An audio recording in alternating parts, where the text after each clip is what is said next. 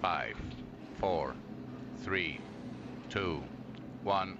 Pit exit is green. LMGT qualifying has started.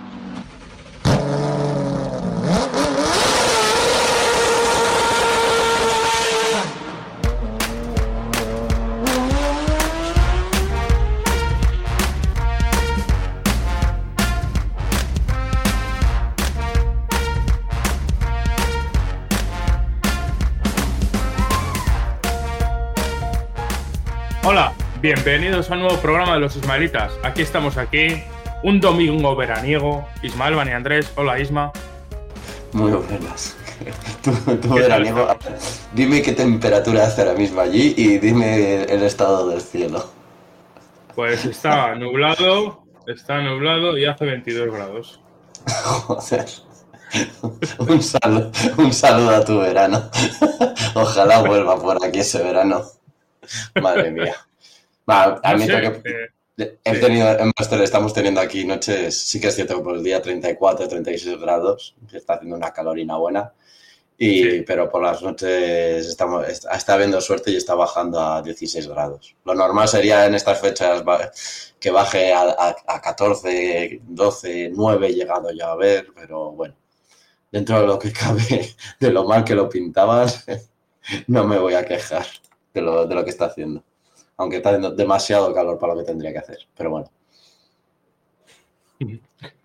Eh, la verdad es que, a ver, aquí el verano que está haciendo, mm, la gente que tengo allegada que ha venido de otras partes de España ha, ha dicho, joder, aquí, aquí se está de cine y tal, pero para la gente nativa de aquí eh, hemos estado un mes y medio con la gota de sudor y seguimos, claro, con la gota Sí. de sudor en, la- en la frente. O sea, para nosotros sí es un verano más caluroso de lo normal, para nosotros, ¿no? es, pues pasa como aquí. Aquí la gente encantada de que baje la temperatura por la noche, pero hace más calor de lo normal. No es normal. Las temperaturas que está haciendo estos días, mm, te diría que hace 10 años o 5 años, no, sí, 10 años. Hace 10 años, 20 años, eran una semana al año. Pero una. Y llevamos ya mes y medio con estas temperaturas y de no bajar por Sí. las noches. Bueno, pues sin más dilación, porque no tenemos mucho tiempo, eh, vamos a hablar. Del parte meteorológico.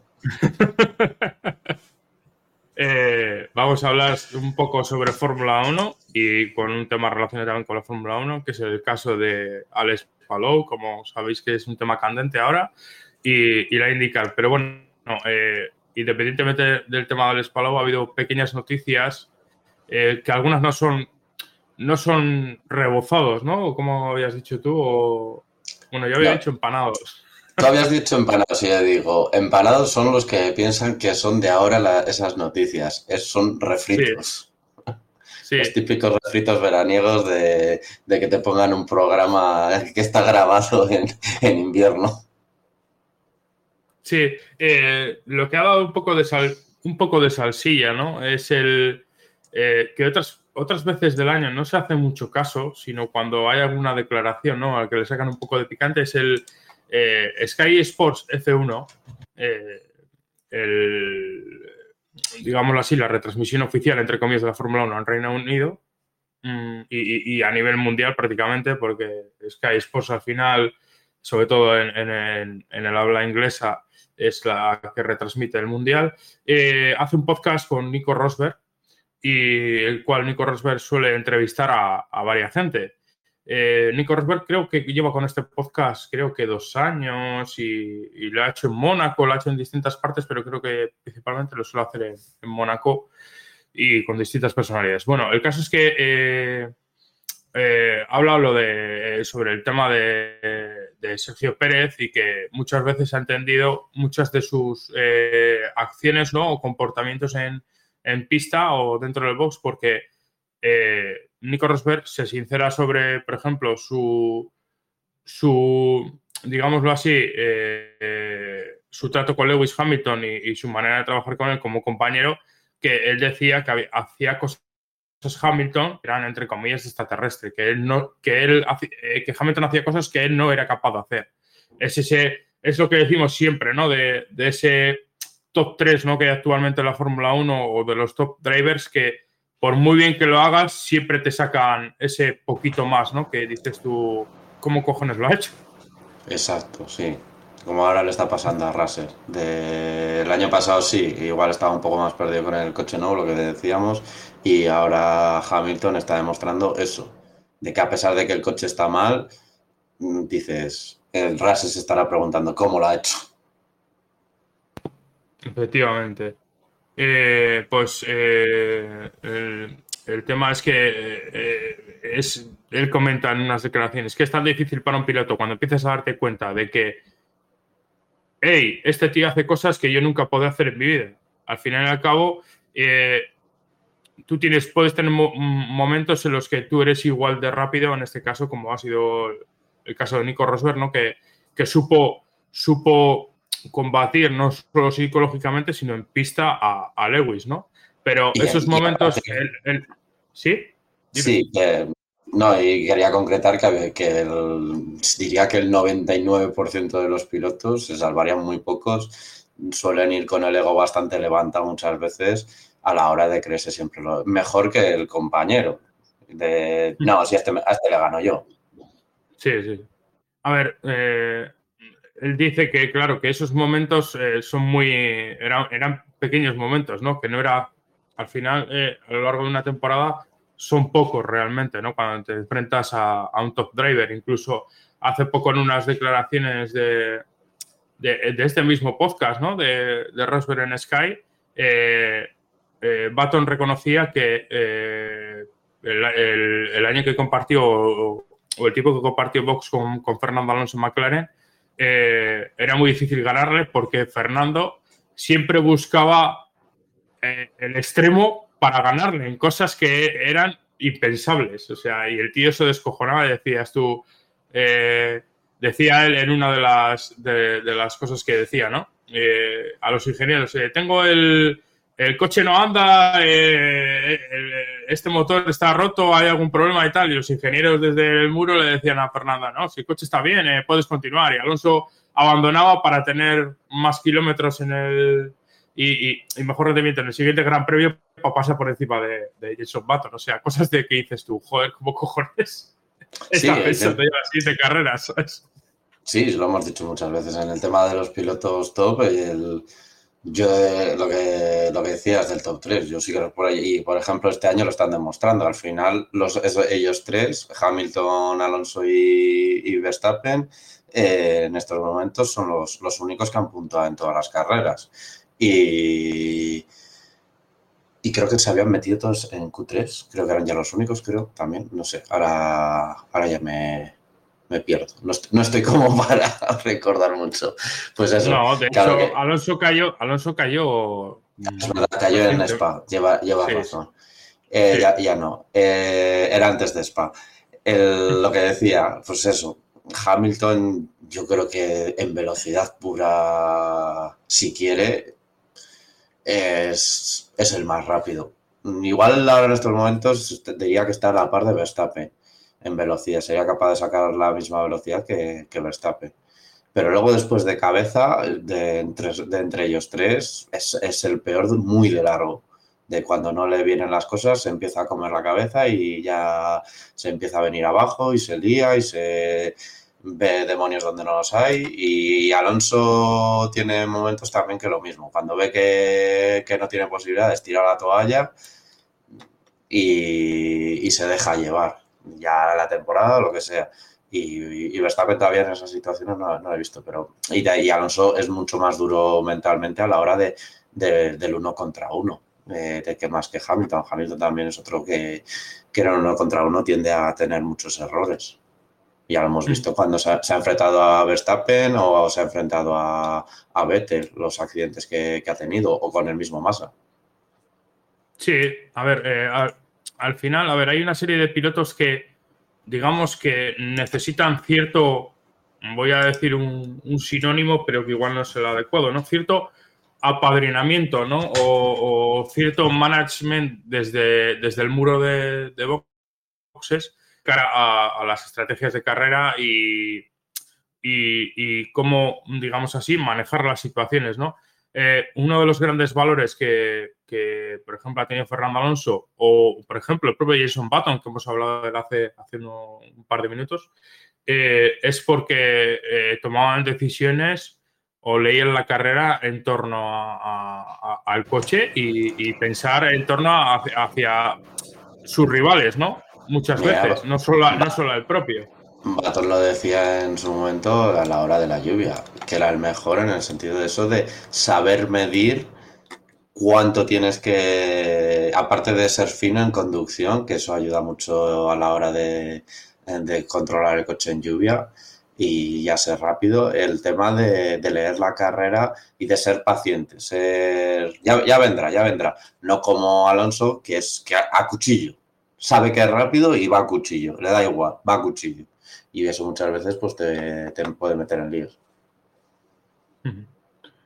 Mira, otro eh, botón de de Ikea. otro vendiendo sueco. Sí, bueno, explícalo. Es que nos han comentado por, por, por, el, por el stream de Twitch que... Nuestro amigo Sergio. que se está quejando de las horas. No puedo. No, no, te, no me da la vida. Déjame que, que desconecte del mundo. Bastante que estoy aquí. Eh, hay, tres noticias que quiero comentar así por encima también de, Fórmula 1. Es que eh, se está hablando ¿no? de, una posible modificación de tanto de la quali o, incluso hasta de carrera. Eh, están dejándolo pulular, ¿no? Como ese, ese rumorcillo de que la Fórmula 1 podría prohibir el DRS en clasificación o en ciertos momentos incluso está de carrera para, para anular, entre comillas, esa ventaja que tiene Red Bull, cosa que personalmente yo estoy muy en contra de esas, de esas anulaciones o, o, por ejemplo, o, quitar elementos ¿no? que tú has diseñado y han pasado, han pasado todos los cortes de la FIA, véase más damper, véase doble difusor en su momento, véase otros elementos, eh, el cual eh, mm, a mitad de temporada o, en cierto momento de la temporada son anulados y anulas esa ventaja de, ese equipo y ese grupo de ingenieros que se machaca más la cabeza y ha buscado su vacío legal. Pues al final van a, como dice Sergio, van a, va a seguir ganando Red Bull. Sí, si ahora en estos momentos yo creo que la red de clasificación eh, no te sabría decir si compensaría toquetear algo o no. Si volvamos a lo mismo, la clasificación es lo más emocionante que estamos teniendo durante todo el año, porque Red Bull está, es vulnerable en clasificación. El problema, lo hemos dicho hasta las saciedad, el problema es el de los neumáticos. El que, no, el que vayas a un gran premio, que tengas tres sesiones de libre y tengan que andar racionando los, los neumáticos o volvemos al, revés, tengas solo unos libres y todo el resto sesiones competitivas y, y, no puedan salir a pista o tengan que andar que si tengo no tengo en clasificación, es por ese motivo. Son de esas cosas que yo personalmente es que no sé. Ya son, ya son cosas, lo, que decía el otro viajero, reutilizar neumáticos, hay 20.000 historias para ahorrar costes. Eh, y, decir que nos vamos a ahorrar un camión de neumáticos, yo creo que es la menor de las preocupaciones para, para, estas cosas. El otro día, en cuanto al tema este de, neumáticos, ahora que me ha venido a la cabeza para que no, para que no se me vaya, eh, es curioso que, por ejemplo, eh, los neumáticos de, de, mojado, ¿no? que hablábamos que, que van eh, GP tras, GP supuestamente, no, se revela mucho esa información, si no se usa va al siguiente Gran Premio, ¿no? Sí, lo reveló el otro día Pirelli y Isola en una entrevista, de que con el tema lo que él se dijo, no sé en qué gran... Sí, igual en el de Hungría, el tema de, eso, de no tener neumáticos, que sí se llevan y, y, que se lleva durante años que no se tiran, que es excepto lo, en gira asiática, que el resto se, van usando. Sí, es que te he cortado, pues, eh, perdón. No, no, no, si está bien la aclaración, ¿no? Porque al final es eh, una afirmación a lo que estaba diciendo, ¿no? Eh, mm, en, los coches cojos, en MotoGP, el otro día ha sucedido una cosa que no me extrañaría que esté pasando en, Fórmula 1, ¿no? es que eh, llevaban no sé cuántas carreras sin tener, eh, digamos así, entrenamientos o, condiciones de pista húmeda y, algunos de esos neumáticos llevaban eh, guardados, por lo visto se ha filtrado desde el año pasado. Y, claro, ¿cómo, cómo, estarían esos neumáticos de Michelin? Porque hay que recalcar que es Michelin, que muchas veces nos llenamos la boca ¿no? de, de, Pirelli, ¿no? que Pirelli también tiene sus cagadas y grandes, eh, pero que también otros fabricantes tienen las suyas. ¿no? Y en el caso este de Michelin, que te da neumáticos especificación 2022 de agua y que los pongas en este 2023, que vete a saber cómo está el, el, estado de esos neumáticos, supuestamente estarán bien, claro, pasan unos test de, calidad y tal y están bien, pero eh, comentaban los pilotos que... Eh, eh, siempre hay un juego de neumáticos ¿no? que es mejor que otro, ¿no? Hay algunos pilotos que durante clasificación o carrera eh, les ves unos, unas diferencias de rendimiento bastante ostensibles eh, porque hay unos juegos que salen, paren mejor, digámoslo así, la goma está mejor o, no está, entre comillas, por decirlo de alguna manera, entre comillas, cuarteada o, lo que sea, ¿no? Y, sí. No, termina, termina. Sí, y no, y el caso es que eh, en Fórmula 1 eh, hay cierto veto a hablar de estas cosas que el propio Marisola, como tú lo has dicho, lo ha comentado, pero que realmente no sabemos si muchas veces eh, estos neumáticos son mejores o son peores después de tanto tiempo llevar almacenados.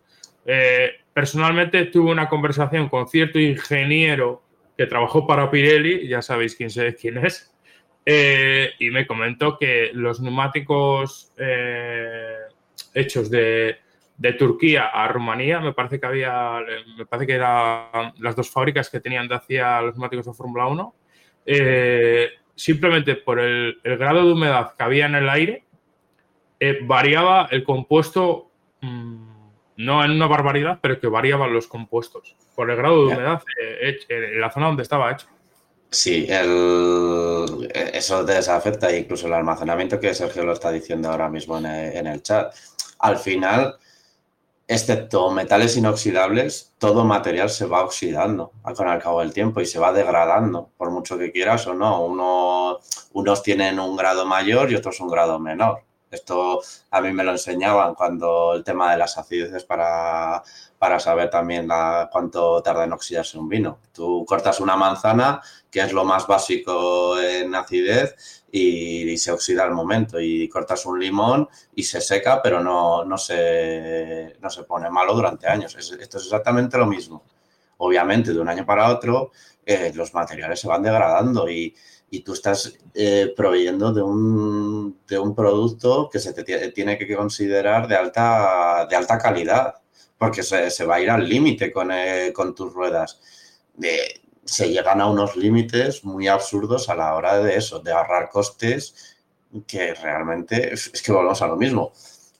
Si te la Fórmula 1 te lo puedo comprar de que ahora mismo no hay test, pero de MotoGP, lo que dices, joder, eh, tienes test post-temporada, tienes test de, esto, tienes un montón de, tiempo de test. ¿En serio no has podido gastarlos durante, durante esos días?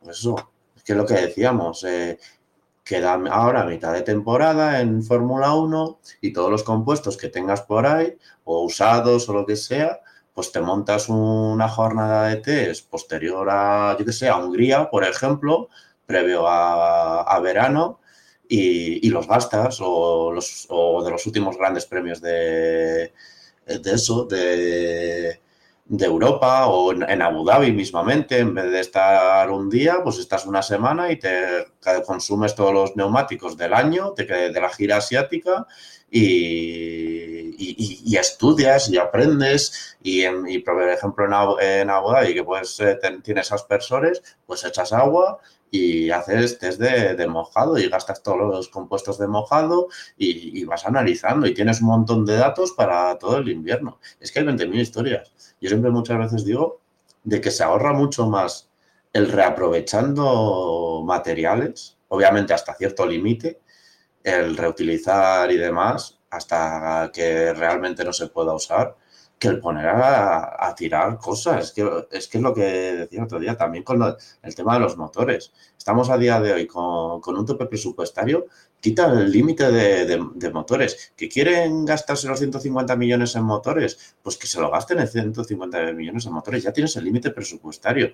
Es que lo que no es lógico, lo, que sucedía el año pasado con Alpine, que el, que para gastar una bomba de agua tengas que construir un motor entero. Es que es un derroche de, material inmenso. Y luego después, al final, todo el material que se tira, ahora con el tope presupuestario ya no tanto, se controlará más, pero en la época de, de que no había tanto, Red Bull gastó 60 60 alerones para pasar un crash test de, morros. Y, me acuerdo un reportaje de los motores de Alpine que decía que eso, que durante el año para hacer pruebas y test y demás, que no sé si gastaban también 80 y pico motores al año haciendo pruebas, ellos en los bancos de pruebas. O sea, vamos a ver que se están gastando, que al final lo que decimos siempre, que, esos 5 millones que no se gastan en neumáticos se lo van a gastar en otra cosa. Sí, bueno, y luego te sale Mario Isla en cuanto al tema de neumáticos, pues te sale eh, hablando de, porque Pirelli había propuesto, ¿no? Hacer un super intermedio, lo han, calificado así, ¿no? A ver, yo lo puedo, yo puedo entender, pero joder, pero eso tú lo tienes que saber. Estás viendo que tu neumático intermedio es el que mejor funciona, coño, si estás, aprende de ese neumático. ¿Qué, cosas buenas? Es ya, por eso. Es que ahora se está hablando de super intermedio. Coño, ¿y por qué no lo haces el extremo con la misma construcción que el, eh, que el intermedio y luego después vas añadiendo eso? Pues haces un experimental, vale, se degrada mucho, pues lo hacemos así. O así, que ellos saben, ellos son ingenieros, coño, que, que han estudiado sobre los neumáticos.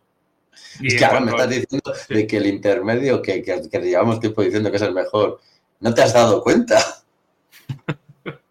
es que cualquiera, cualquiera se ha dado cuenta. Hasta yo creo que si le preguntas a los pilotos de, de F2, saben que el intermedio es el mejor neumático.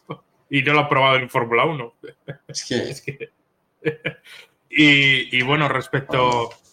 Sí, eh, respecto al, al tema de, de, costes, eso, eh, en, un, en, un, deporte, ¿no? Que, que es la, el estandarte, digámoslo así, de, el estandarte, ¿no? O la máxima aspiración de, del motorsport, eh, mm, tiene demasiados peajes en demasiadas zonas. Yo puedo entender que por que quieras tener el campeonato de cierta manera o eh, controlado, ¿no? Para que no se, se, te vaya un equipo como está pasando con Red Bull, pero bueno, al final eh, cada uno saca, saca, digámoslo así, mayor rendimiento a, sus eh, elementos, ¿no? O, equipo que tiene y, personal, ¿no? Eh, también también es muy difícil, Isma, es muy difícil que de la noche a la mañana tú implementes un reglamento de límite presupuestario y quieras que entre comillas, ¿eh? voy a decirlo así, Williams, que no le conoce ni su padre ni su madre, eh, se ponga a la altura de Red Bull. Tendrás que eh, dar una progresión, ¿no? Independientemente de que sea capaz de ponerse a la altura de Red Bull, que no, que no va a ser, que no va a ser, pero tendrás que dar un mínimo de cuatro o cinco años para que ese equipo, entre comillas, adaptándose a ese límite presupuestario, pueda llegar, entre comillas, vuelvo a recalcar, al nivel de, los, de los equipos top, pero que siempre van a tener esa ventaja. A ver, si es que es lo, te voy a poner un ejemplo. A la hora, esto es como si el día de mañana le estás pidiendo a, alguien que le dices, vale, vamos a, a capar igual, pero tú tienes que llegar a la altura de la persona que, por ejemplo, tiene un restaurante en la Plaza del Sol de Madrid con uno que tiene un bar pequeñito en un pueblo perdido de la mano de Dios. Por poner un ejemplo. Es que estás diciendo eh, que lo que está pidiendo en la Fórmula 1 ahora mismo es eso. Que el tío que, está en el pueblecito, con los recursos que tiene, sí, sí, tienes para gastar 150 millones en lo que quieras, pero desde tu pueblecito. pues, pues si hay la suerte, pues obviamente sí, te puedes hacer conocido y hay gente, por ejemplo, y el ejemplo obviamente los restaurantes, hay estrellas Michelin en pueblos perdidos de la mano de Dios, pero, pero ¿qué es eso? Ya lo pones difícil de primeras, si no le dejas, si ya sabes que a nivel de ciertos recursos están muy limitados. Y que ahora sí, lo que decíamos, sí, lo que decía el otro viajero, vale, eh, te, limitamos más el túnel de viento por pasarte de presupuesto, pero ya, pero es que Mercedes tiene, puede contar, permitir, uy, Mercedes, eh, Red Bull puede permitirse el lujo de contratar igual 50 ingenieros más para que el producto llegue más refinado al túnel del viento y en vez de tener que hacer cuatro pruebas, solo tengas que hacer dos. Claro, ese es el, ese es el tema, ¿no? Que al final, eh, al final, y, esa ventaja, ¿no? Que hablamos, ¿no? De, diseño, ¿no? O de, de aprovechamiento de, esas horas de, recursos y de, esas horas de túnel del viento o CFD, que lo hemos comentado hace en el anterior programa o hace dos programas, ¿no? Con Jero, cuando estuvo aquí. Sí, y lo que, decía, lo que decía a principio de temporada con McLaren también, con el tema del túnel de viento, que se tenía que, mm. tenía que alquilar una furgoneta, llevarlo hasta Colonia, perder un día de transporte y todas esas historias, que eso también son recursos que se pierden. bueno, ahora que, Isma, Isma ahora que, hablas del túnel del viento de, Toyota en, en, en, Motorsport concretamente, eh, una de las grandes fuentes de, información, sobre todo de Fórmula 1 y otras categorías, eh, ha hablado el, eh, o han comunicado, mejor dicho, que la división de, automovilismo de, Toyota planea seguir trabajando con McLaren a pesar de, que el, contrato eh, que tenían con McLaren ha finalizado, porque McLaren se va a su, a su nuevo túnel del viento eh, eh, en walking, ¿no? Pero claro, entre que eh, ponen a funcionar ese túnel del viento, que ya se habló hace, hace ya unos meses, ¿no? La correlación de datos y tal, y, ha salido, concretamente tengo aquí el nombre del, del CEO de, Toyota, de Toyota Colonia, ¿no? De TGR, eh, Rolf Leupen diciendo nuestra puerta sigue abierta para McLaren, les deseamos mucho, mucho éxito con su nuevo túnel del viento y mantendremos un diálogo abierto. O sea, te está diciendo la cara que seguro que van a ir otra vez a hacer correlación. Pero, cuando, están las puertas cerradas de Colonia, me da igual sea McLaren, sea el equipo que sea. yo, creo que, yo creo que es lo, eh, eh, en este caso, este señor Rolf, Leupen, yo creo que sabe que tiene la gallina de los huevos de oro, Fíjate, han estado 12 años trabajando con ellos, pero es que no sabemos eh, la pila de equipos que incluso hasta más de 12 años y llevan con ellos. Sí, es que volvamos a lo mismo. Es que era lo que decía de lo de los test. Es que cómo no vas a poder necesitar eh, test físicos cuando tienes que imaginarte que el túnel de viento funciona bien porque no lo puedes probar hasta unos libres uno en el que a saber si se te dan las condiciones ideales para probar eh, lo, que tienes que probar y encima tienes que relacionar los neumáticos. O sea, es que se le están pidiendo a los equipos muchas veces unos imposibles terribles. Es que se tendría que limitar más el, por ejemplo, eso. Vale, pues ha sido campeón del mundo, pues dos jornadas de test no vas a poder hacer. Y le vamos a permitir cinco jornadas a, Williams, cuatro a y así sucesivamente para que tengan más opciones de, o cuando tengan problemas, el, por ejemplo, es una correlación, que te venga McLaren y decir, oye, que es que necesito tres jornadas de test en, en un aeródromo. Pues vale, te lo concedemos, porque has quedado quinto del mundial el tener esa libertad para hacer esas cosas. Pero que entre dentro del tope presupuestario, obviamente. El tope, el tope presupuestario te puede limitar todo. ¿Que quieren gastárselo eh. en, irse a Kazajstán a, hacer test? Pues que eso gaste.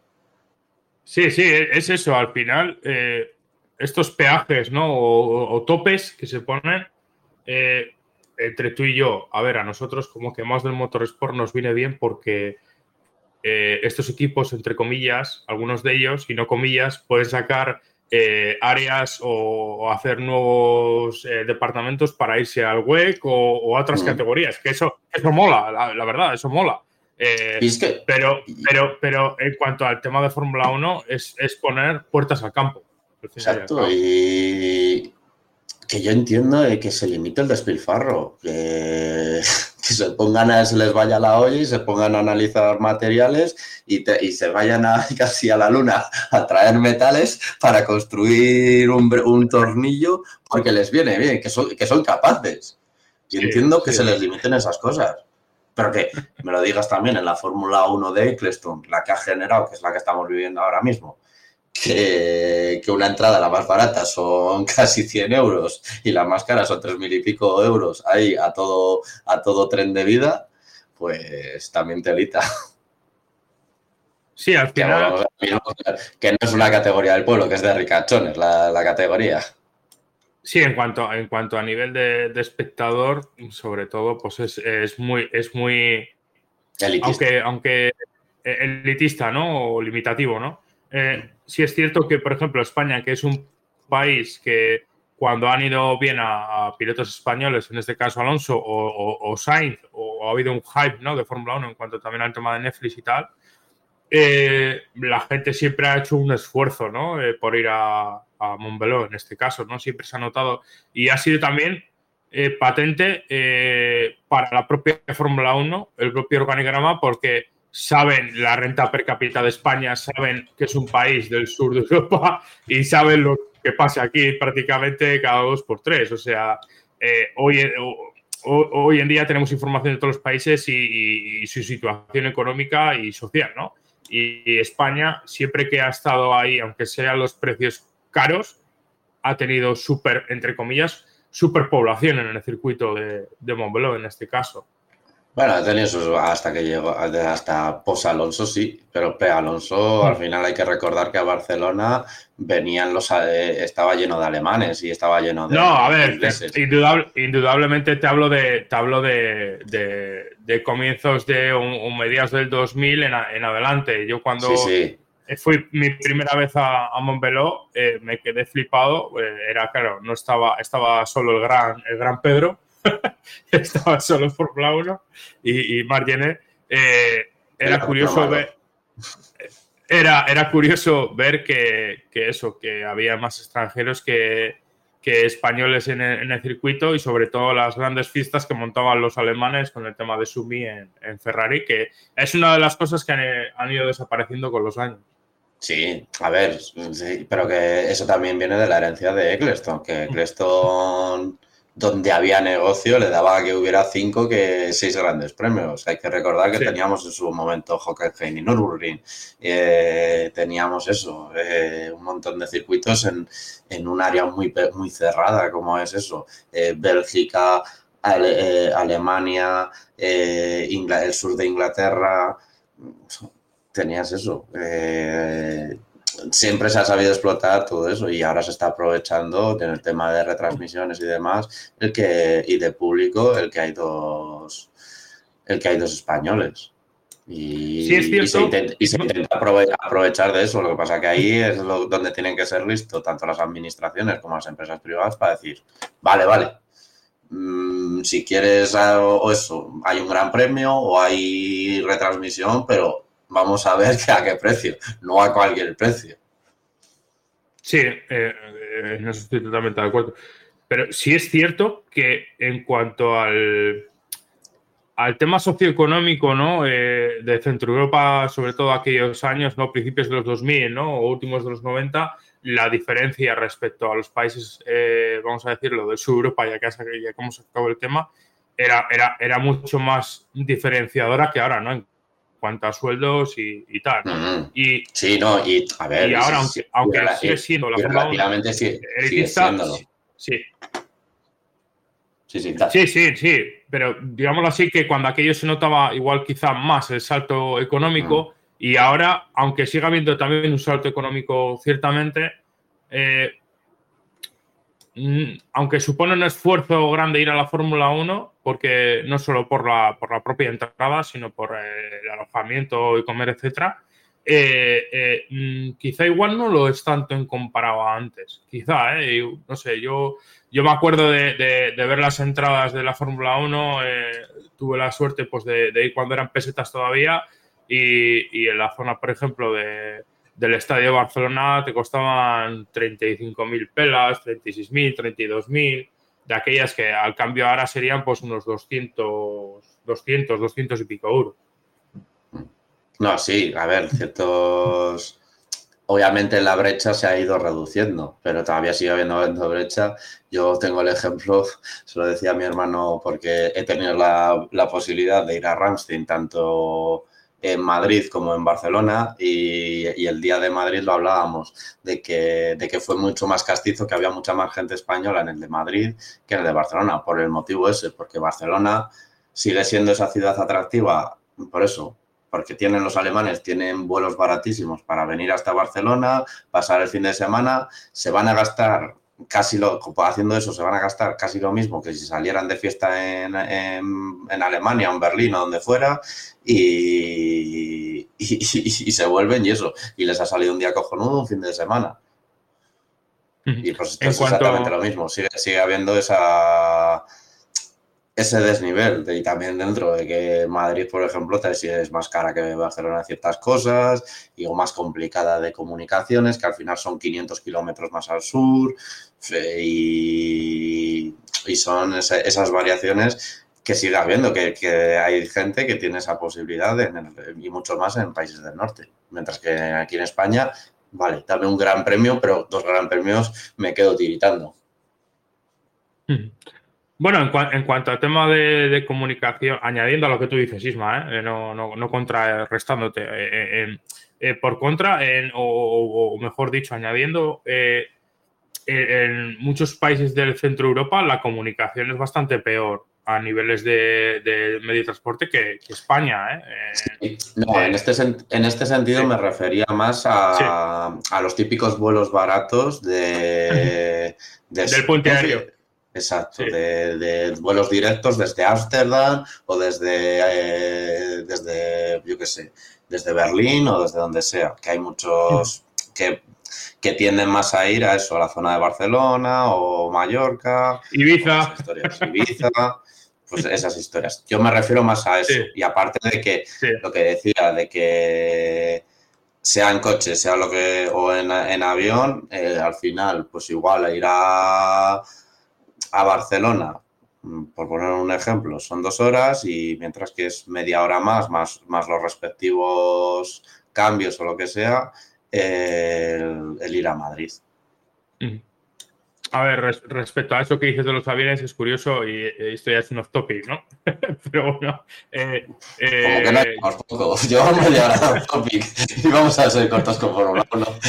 eh, eh, eh, eh, yo que he ido de vacaciones bastante a las Islas Canarias, sí es cierto que, por ejemplo, a, la, gente de las Islas Británicas o, por ejemplo, a noruegos, daneses o, incluso irlandeses, les sale mucho más barato venir a, Canarias que a nosotros. O sea, es unas diferencias de precio brutales que dices tú, no te cojones, se va mi dinero, A eso me, a eso me refería. A eso, eso, concretamente lo que me refería. Sí, sí. El tema de comunicación. Sí, y en cuanto al tema de circuitos, eh, me habías comentado antes algo de empezar el directo de, que Juan Pablo Montoya había hecho unas declaraciones ¿no? sobre el Gran Premio de Colombia. Sí, como que la es que ahora no me acuerdo dónde era, eh, hablo completamente de, memoria. Sí que leí unas declaraciones eh, como que él había sido una de las personas que había estado en las negociaciones del tema del Gran Premio de Barranquilla que es, lo, que es lo lógico, obviamente, llamar a, tu piloto referencia de Fórmula 1. Eh, y, como que comentaba de que como que se habían enfriado las cosas con el tema del Gran Premio de Colombia, porque desde la organización del Gran Premio de Colombia, en este caso, daban por hecho que su hueco se lo habían dado a, a esto, a, Madrid, para 2025 creo que recordar, y, me, parece que mire que el contrato de, Barcelona es para hasta 2026, si no recuerdo mal. Y, y es lo que me cuadra con respecto al, a que la Fórmula 1 haya registrado el nombre del Gran Premio de Madrid, porque si tu idea es cambiar el Gran Premio de España de sede, eh, seguirás llamándolo Gran Premio de España. No necesitas registrar nombres nuevos. Mientras que si tú ya tienes Gran Premio de España, vas a seguir celebrándolo y tienes que celebrar otro Gran Premio, es cuando tienes que registrar el nombre. Que eso me puede cuadrar más que, que sea que quieren entrar lo antes posible. Otra cosa es que defienda que esté preparada Madrid para organizar un gran premio, que pinta muy desastre viendo los, eh, la organización de ciertos eventos en Madrid. Bueno, he encontrado, he encontrado aquí las declaraciones, Isma. Eh, concretamente dice eh, palabras de Montoya, ¿vale? abro, comillas. hace seis o siete meses estaba cerrado a un 95%. Alguien en alguna parte cometió un gran error, lo sé, pero no voy a decir quién. No puedo decir más. Eso dice en un párrafo. Luego en el siguiente párrafo dice, fui a Barranquilla con los organizadores y la FIA. Vimos la pista, el trazado estaba allí. Ya sabes cómo hablan los, latinoamericanos, ¿vale? Mm. Eh, estaba allí. Todo estaba dispuesto y listo. Lo único que faltaba eran las firmas de los documentos. Así de cerca estuvo, estuvimos de un gran premio en Colombia y dice, eh, puntualiza finalmente, le han dado la carrera a otros. Esta se va a Madrid, concretamente. Mm. O sea que eh, ya lo saben, o sea, aquí, todo eh, aquí el cornudo, el cornudo lo saben todos menos el cornudo, digámoslo así. Sí, porque exacto, ya es, lógico porque registran un nombre, la, la misma Fórmula 1, el y lo que dices, se enfrían las relaciones por, otro lado y demás, pues dices, aquí no, soy yo el, que están buscando, es a otro. Así que daremos prácticamente por seguro el que haya gran premio. Bueno, pues si te parece, eh, vamos con, con Palou, el tema del Palou, que está candente. Eh, sí, dime. Drama.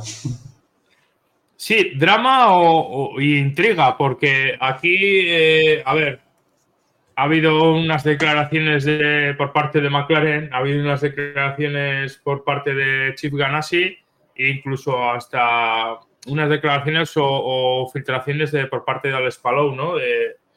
Eh, realmente aquí se están sabiendo muchas cosas, pero eh, realmente el, el, ojo del huracán, que es Alex Palou, eh, yo creo que por no hacer daño, entre comillas, ni a él mismo, ni, quedar como mal, digámoslo así, está diciendo toda la verdad y nada más que la verdad, como se suele decir.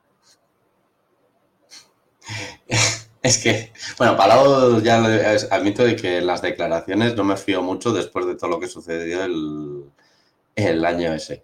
Pero hay que recordar, hay que, hay que retornar más casi un año o más a nuestra investigación sobre Mónaco Management o algo así era. nuestra investigación de aquella... de aquella página web. aquella falsa, yo qué sé, organización criminal o como lo quieras llamar. que, veíamos que olía mal y, viendo cómo había gestionado el tema de, en aquel momento, el tema de, la renovación y el supuesto fichaje por, por McLaren, eh, olía bastante mal el funcionamiento de aquella empresa y parece que poco a poco se está demostrando. Sí, a ver, eh, ha habido unas, unas declaraciones ¿no? por eh, por parte de, de Chief Ganassi, eh, eh, en el cual... Un comunicado, pues, que nunca saca comunicados para estas cosas, según él. Sí, sí, sí, sí. De hecho, las tenía aquí y se me acaban de, mover. Las iba a decir, ahora, mismo las, las comento, dejarme, dejarme un segundo. Vale, las tengo aquí. si Chief Ganassi ha, arremetido ¿no? contra, contra Fab Brown. un clásico. sí, ya es un clásico, ¿no? Y dice textualmente, cualquiera que me conozca sabe que no tengo la costumbre de comentar situaciones contractuales. Posteriormente, he estado callado desde el primer día de esta historia, pero ahora siento que debo responder. Crecí respetando a McLaren y su éxito. La nueva administración no recibe, no recibe mi mismo respeto. ahí es un palazo, es un palazo, pero bueno. Alex Palou forma parte de nuestro equipo y tiene contrato desde 2021. Es la interferencia de ese contrato de McLaren lo que inició este proceso e irónicamente ahora hacen la víctima, o se hacen la víctima, mejor dicho. En pocas palabras, la posición de McLaren indicar con respecto a nuestro piloto es inexacta, perdón, y equivocada. Él sigue bajo contrato de Chip Ganassi Racing. O sea, ya eh, yo creo que también aquí, mm, visto desde fuera, eh, puede ser que eh, sus representantes o el entorno de, de Alex Palou igual hayan tenido algo firmado serio en plan de cara al año que viene con o de cara al futuro, mejor dicho, con McLaren y el propio Alex igual eh, como padre deportivo Chip Ganassi entre comillas eh, puedan estar apostando por otra cosa, el renovar con Chip Ganassi en este caso. A ver, mm, ya es que, es que no quiero abrir muchos frentes, quiero ir concretando y cerrando frentes. En, el, en, el, sentido ahora, eh, concretar el, el, frente Ganassi Zach Brown. Porque vamos perdona, Isma, Isma, perdona que te corte, ¿eh? pero es que los propios frentes tampoco están claros al 100%, porque no sabemos La, la, intrahistoria, ¿sabes? No, pues que para eso, para que explicarlo un poco y ya luego después si se puede entender o luego después ya la cada historia. El tema gana si Zach Brown, porque voy a concretar más en Zach Brown como persona, porque yo creo que es diferente a McLaren. Otra cosa es que ahora mismo sea, se hace, sea el controlador de McLaren y Ganassi cargue contra McLaren. Pero yo creo que es más contra Zach, porque ya viene mucho antes de. Todo esto viene mucho antes de, de Palou ya con también con un fichaje que dejé con Rosen, eh, con Rosenquist, que hubo también ahí sus jaleillos. Eh, y yo creo que también previamente a, todo esto, ya antes de que posiblemente Zach fuera presidente de McLaren, hay que recordar que Zach era un publicista en la zona de Estados Unidos, de traer patrocinadores. Posiblemente también haya ahí muchos, hubo conflictos entre ellos a la hora de robarse patrocinadores y esas historias. Así que yo creo que el tema de Ganassi hay que también eso, el saber que Ganassi tiene un problema personal con, con Zach Brown y en estos momentos no le, ya de antes, ya de antes de lo de Palou, no le va a pasar ninguna eh, y este comunicado es claramente de, oye, Zach, eh, me parece muy bien lo que has hecho y demás, mm, pero seguimos llevándonos mal. Y luego después, el tema ya es que por el otro lado, yo creo que, esto, lo de que ha dicho Ganassi también, ya yo creo que lo ha tratado también, tema judicialmente, con más independiente a la justicia, sino mediante abogados estudiar los contratos, verlo cada, cada parte, hablar, oye, ¿qué ha pasado? Que no sé qué, ver qué, es legal, qué no es legal y como llegar a un, acuerdo pacífico con el lado de Palou.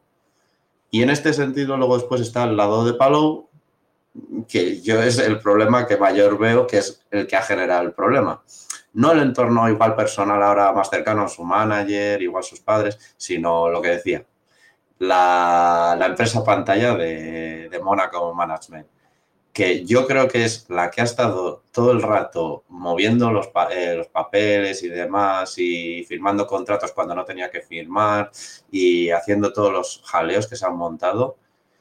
Y, es la que ha montado todo el pollo eh, de todo este jaleo. Otra cosa es luego las batallas que hay afuera, pero yo creo que el foco principal, yo creo que lo ha generado porque yo creo que es un acuerdo que firmó McLaren con Mónaco, que vale, que es el representante de Palou, que, luego le afectó este contrato y el, por ese lado, que es el que ha generado toda la problemática. Yo tengo casi seguro que es por ese lado. Tengo esa sensación en el cuerpo. Es que al final, a ver, eh, si nos ponemos en plan de, que, como no sabemos quién, mm, con perdón, mm, el contrato. ¿quién, está detrás de quién está detrás de, Mónaco, management, lo que sea? Eh, no sabemos quién está detrás de esa empresa y quiénes son sus gestores reales. Eh, pues al final, y, aunque lo sabríamos, tampoco sirve de nada, ¿no? Pero no sabemos eh, cuál ha sido sus intereses, sus decisiones, porque claro, al final, eh, vamos a ser claros, la marca Fórmula 1 lo que genera en plan business, ¿no? En plan negocio, es el propio negocio, que hay plata de por medio, ¿no? O dinero, como querráis, como querráis decirlo. Un saludo a nuestros amigos argentinos que nos escuchan desde allí. Eh, pero eh, en cuanto al tema de, por ejemplo, de, desarrollo de, que, ha llevado, que está llevando eh, Palou en cuanto a, a test con coches de años anteriores y, y rodar en libres con McLaren, que parece ser que este año, como hemos comentado otras veces, si iba a dar el caso, y ahora ya tengo la, incluso hasta las dudas, eh, mm, eh, conlleva, conlleva una pasta, ¿no? Eh, ¿Qué ha pasado realmente? No lo sé, porque no sabemos cómo ha sido la ruptura, si es que ha habido una ruptura legal por parte de Palou con, su, con sus managers o no, o, o, o es a lo que te voy, que yo puedo entender que tú como entre comillas, hijo de Chip Ganassi, vayas donde Chip y le digas, mira Chip, tío, la he cagado, la he cagado, quiero seguir contigo, eh, mm, aceptas mi error, me perdonas, porque al final y al cabo eh, también puede, es una retroalimentación en los intereses de Chip Ganassi, eso está claro. En las declaraciones de, de Jenna, bueno, las declaraciones, en el artículo de Jenna Frey, que, que, hay que recordar que también es la que sacó el, todo el tema de McLaren, o sea, que tiene buenas fuentes en ese sentido, habla de como que ya han roto, de que la relación entre Monaco Management y Palo durante, después de todo lo que ha sucedido se, se ha ido enfriando y como que después de una llamada para ya, porque como ya está casi el título que está bastante por la mano, el, de organizar la, fiesta de final de, temporada en Laguna Seca, de campeón del mundo, de, del mundo, de indicar eh, como que ya cortó la relación y dijo, oye, que no vamos a continuar trabajando juntos y supuestamente han roto. Y ahora el que va a llevar las eh, como manager para el tema de contratos y demás, es el que, es que es un nombre japonés, era el manager que tenía en, super, en la Super Fórmula, que es el que le consiguió también el puesto en indicar. y es el que iba a llevar. Yo en ese sentido es eso, sigo pensando en el que, lo, que acabas de decir tú, de, de, de Paló. Yo creo que en el primer momento sí que hubo una ganasis, lo tomó muy mal, y lo que decías de McLaren, eh, aparte, mm, debía de, en el contrato, debían de haberle adelantado el sueldo que iba a tener en 2024. eso y los gastos que ha tenido como, eh, como probador y todas esas historias. Mm. El, como que de primer momento sí, dijo, vale, pues márchate. Y, y, hubo los problemas que hubo con los ingenieros de que no le hablaban, todas esas historias de, que es lógico al final de que oye, eh, tú estás dentro de mi equipo, estás viendo mis interioridades, vas a ir a McLaren a contarle mis interioridades, tú no vas a ver más. Eh, yo entiendo ese sentido. Luego, pues igual sí, eh, llegaron a un momento en el que, bueno, vamos a hablar las cosas tranquilamente, se sentarían, se sentarían los abogados de Ganassi, se sentarían los abogados de Palou, mirarían los contratos ya tranquilamente, oye, vamos a ver cómo hacemos esto, y a ver cómo lo resolvemos eso. Y Ganassi puso de, oye, eh, mi, contrato es este y no hay forma de romperlo, por, poner un ejemplo. Y tienes que cumplirlo. Y si no lo cumples, hay penalización. Y Pablo, pues igual lo ha pensado, lo ha reflexionado y ha dicho, oye, igual la Fórmula 1, pues sí, le sigue llamando. Yo quiero ir a la Fórmula 1, quiero hacer test, que es lo que ha estado haciendo. Y Ganassi se lo ha ido permitiendo eh, y se han ido otra vez, otra vez eh, acercando. Y, este año, con la temporada que están haciendo dentro de Ganassi, está viendo de que, joder, que es que estoy en un equipo ganador. De por qué me voy a marchar de Ganassi a, a McLaren, que, que eso, ni me asegura un asiento de Fórmula 1, ni me asegura estar eh, en punta de lanza, aunque han mejorado mucho, no me asegura estar en punta de lanza para luchar por campeonatos. Así que yo creo que también ha sopesado todo eso y aparte con el tema ya de las negociaciones a la hora de renovación, que es, que es lógico, al final todo el mundo va a preguntar por palo, es lo que siempre decimos. Es que si tuve unas negociaciones, yo qué sé, eh, cuando dice Alonso he, negociado cuatro veces con Horner por Red Bull, claro, todo el, todo el mundo pregunta por todo el mundo en, estas competiciones porque al final es tan cerrado de que al final preguntas por todos. Y en este sentido es lo mismo.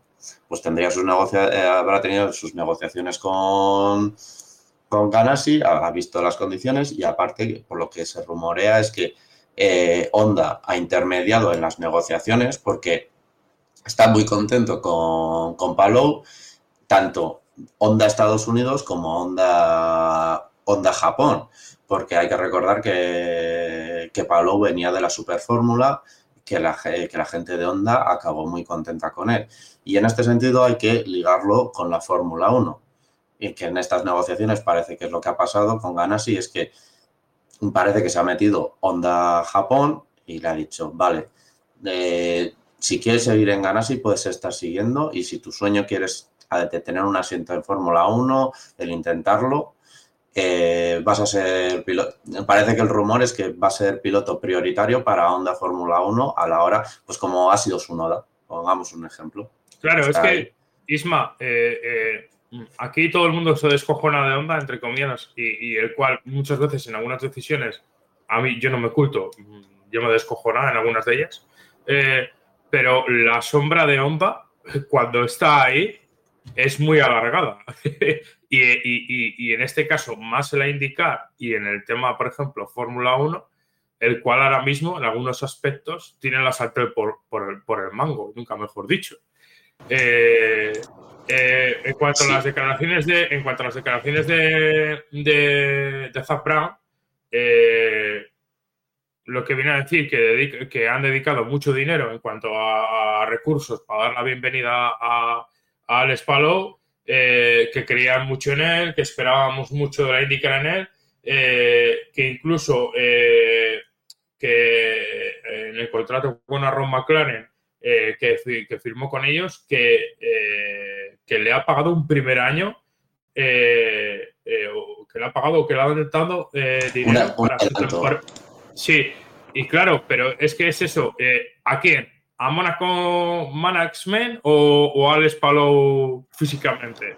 Es que aquí está la gallina de los huevos de oro. No sabemos cómo está el tema contractual e intrínsecamente. Y luego, retomando, retomando el tema Honda, eh, el estar en, la órbita Honda, sobre todo eh, en el mercado americano, más que.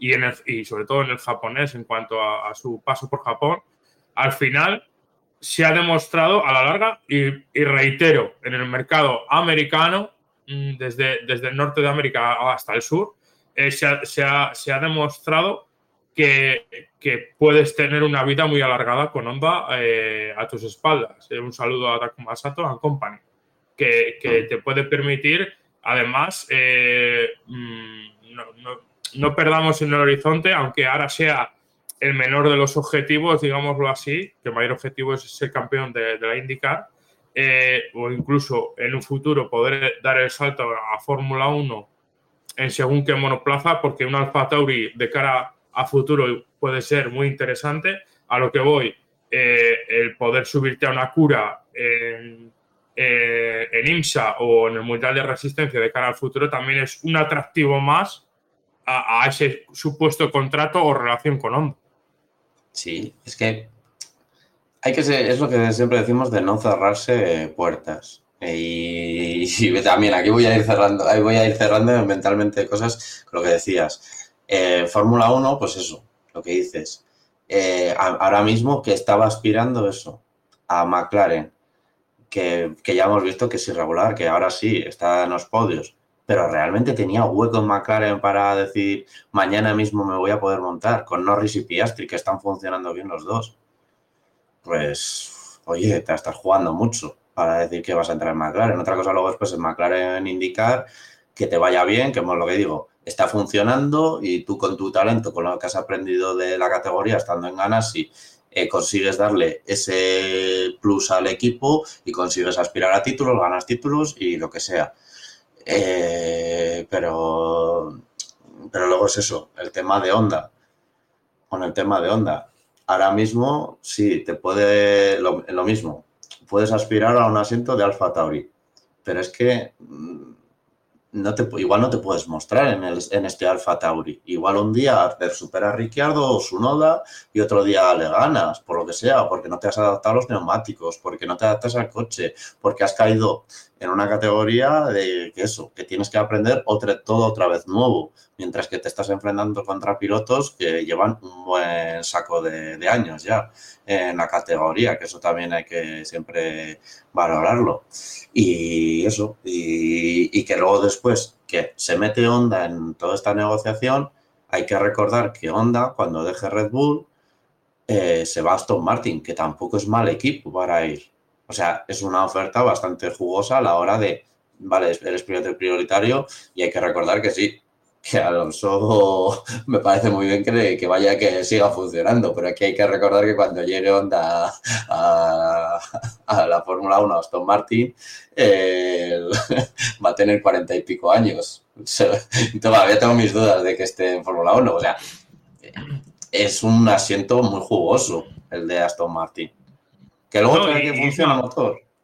Isma, y incluso eh, ha salido un actor nuevo en cuanto al tema de ese supuesto asiento de Aston Martin, que es Iwasa, que está en el programa de, de, de jóvenes pilotos, el, el, el, posible extinto ¿no? programa de jóvenes pilotos de Red Bull, pero que viene con, con el apadrinamiento bastante importante de Honda eh, al ser eh, el piloto japonés, que incluso en unas declaraciones recientemente ha dicho que eh, no se ve en la Fórmula 1 para ir a un equipo cualquiera, sino eh, apunta alto. O sea, nombra al propio Red Bull y, Aston Martin. O sea, ya Aston Martin, eh, desde el punto de vista Honda Japón barra eh, global, ya es un actor serio de cara a pilotos japos. O sea.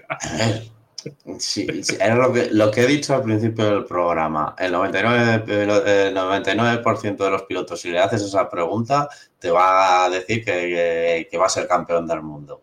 ¿Por qué? Porque es por la prepotencia que suele tener. O sea, no me va a que lo diga de WhatsApp, vale, me parece muy bien, pues demuéstralo.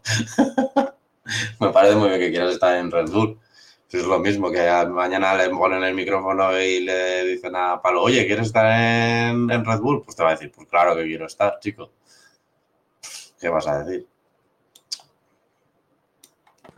Bueno, y, y yo creo que dicho esto, eh, si, no sé si tienes algo más que comentar sobre Fórmula 1 o Indy, porque yo creo que podíamos dejar eh, la, la carrera de la Indy que se disputó ayer y, y la pasada para, para, un siguiente programa en el cual nos podamos explayar, si te parece, y comentamos vale. un, unas noticias que tenemos tanto del IMSA eh, como, de, como de Resistencia y, y, damos por cerrar el programa porque mmm, si no nos vamos a ir muy largos, si te parece. Bueno, que todavía estamos en hora, ¿eh? que no, no vamos a llegar ni a la hora, no fastidies.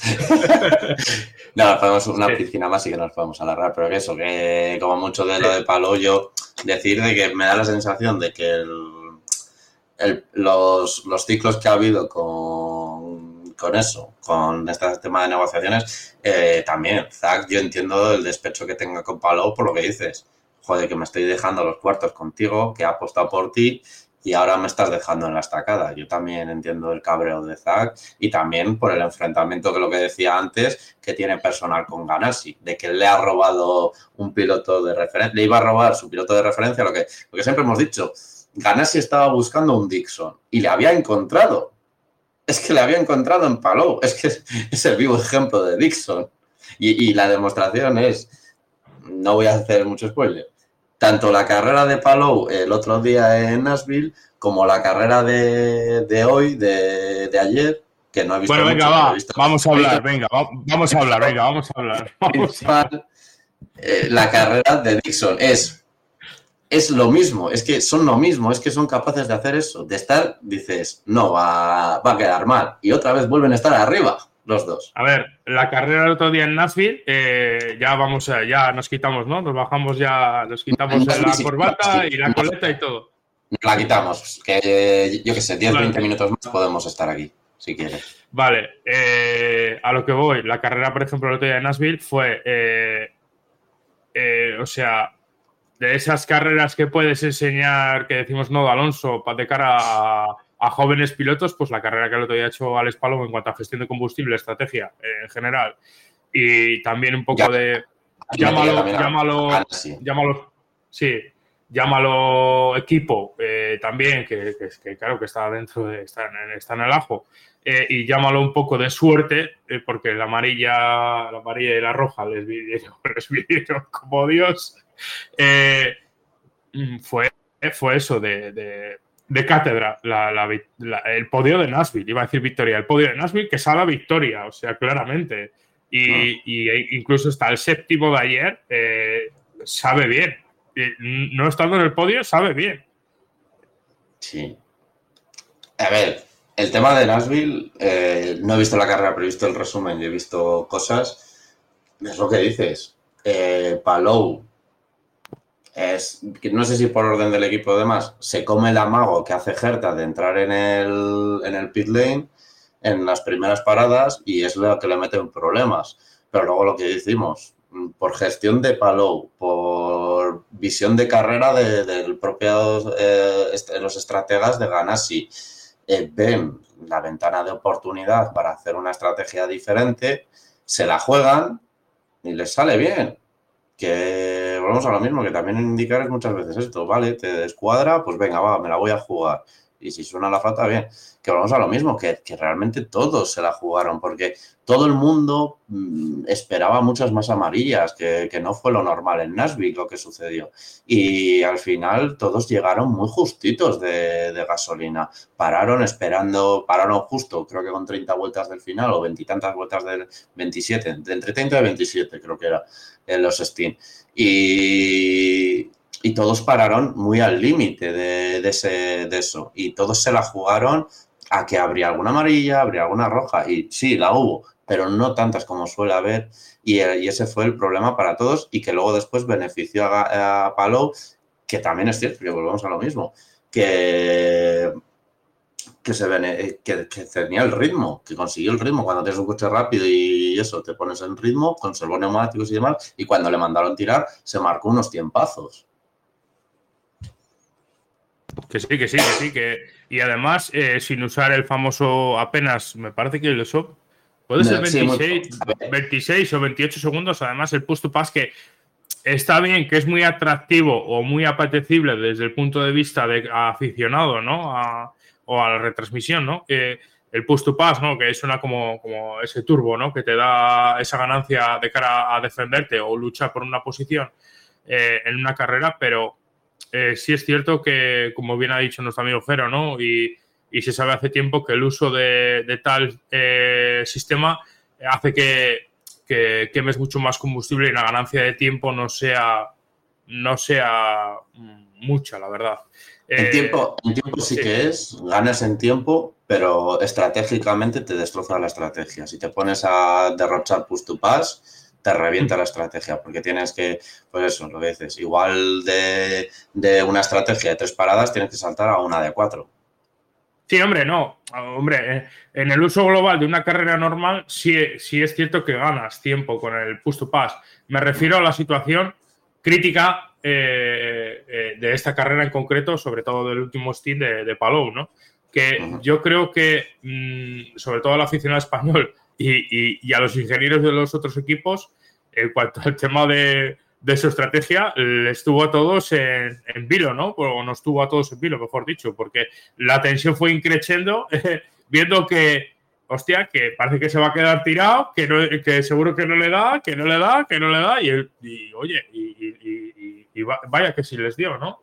Les vino... Dixon. Sí, sí, sí, sí. no saben de dónde. y, bueno, si quieres comentar algo de la carrera de ayer o, vamos con las noticias. No, de, la, carrera de ayer eh, poco puedo comentar porque no he visto nada. Admitiré que estaba, estaba completamente de fiesta. A la gente. Sí, viendo, la gente lo verá en las noticias, viendo pechos, que parece que, es el drama nacional ahora. Eh, y, eso. y no, me prefiero, hablar de Nashville. Eh, que sí, al final también es, es, lo que decimos siempre. Es que el palo siempre está arriba y al final, eso, eh, Gerta se tocó con McLaughlin. Eh, uy, Gerta, no. eh, lo diré.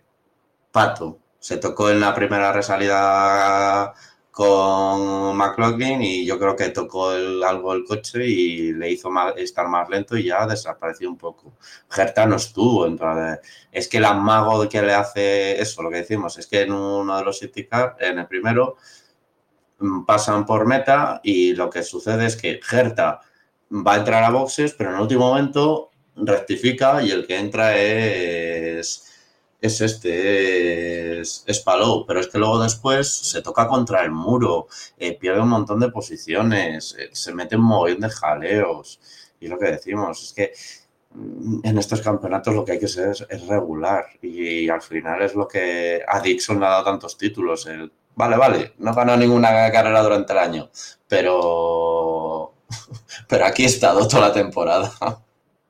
Sí, y eso que eh, estos indicar a la hora del cuerpo a cuerpo, eh, sobre todo se han demostrado eh, monoplazas muy duros y que, entre comillas, mm, en comparación a Fórmula 1 o incluso a otras fórmulas, te permiten hacer una lucha de cuerpo a cuerpo mucho más, que la afrontas con mucha más dureza, digámoslo así, porque así se ha demostrado que incluso hasta toques en boxes que podrían haber sido rotura de suspensión de cualquier brazo y el coche salir de boxes y rendir aparentemente eh, perfectamente. Es, curioso, ¿no? La, eh, la dureza de, estos monoplazas. Y en cuanto al tema de Pato, eh, mm, toda la mala suerte, entre comillas, que tuvo el año pasado Alex o incluso hasta en el 2021 luchando cuerpo a cuerpo con él, parece que se le ha volcado este año a Pato porque está siempre envuelto en, en- en incidentes, la verdad.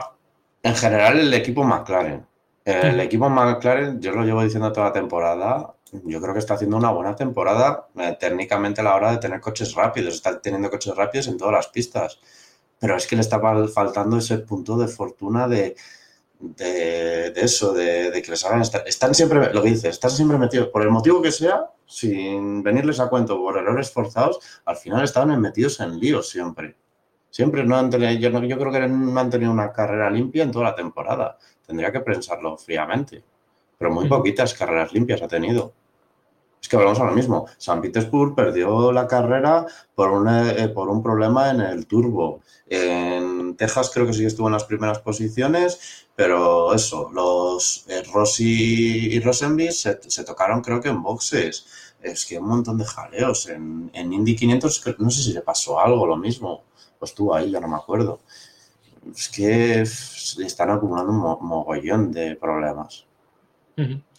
Bueno, si te parece. eh, Como mucho, sí de- que, como mucho de, para cerrar, indicar que lo que decíamos del anterior podcast, se anunció del cambio de, de diseño del circuito, que porque las Ah. obras por el estadio de... el palo de golf. de- sí, que ahora en vez de ir, el puente va a seguir siendo el mismo, lo que pasa que en la parte alta de- del puente, viendo el mapa, en vez de irse hacia la izquierda, hacer ese triángulo que hacen ahí ignominioso, eh, de, de curvas súper estrechas, pues va a ser una, como una U más suave, eh, porque se va a meter más y se va a meter por una zona de parking, que ahí va a ser supuestamente el, el pit lane, de momento, porque yo creo que va, ese, ese plano yo creo que va a tener modificaciones.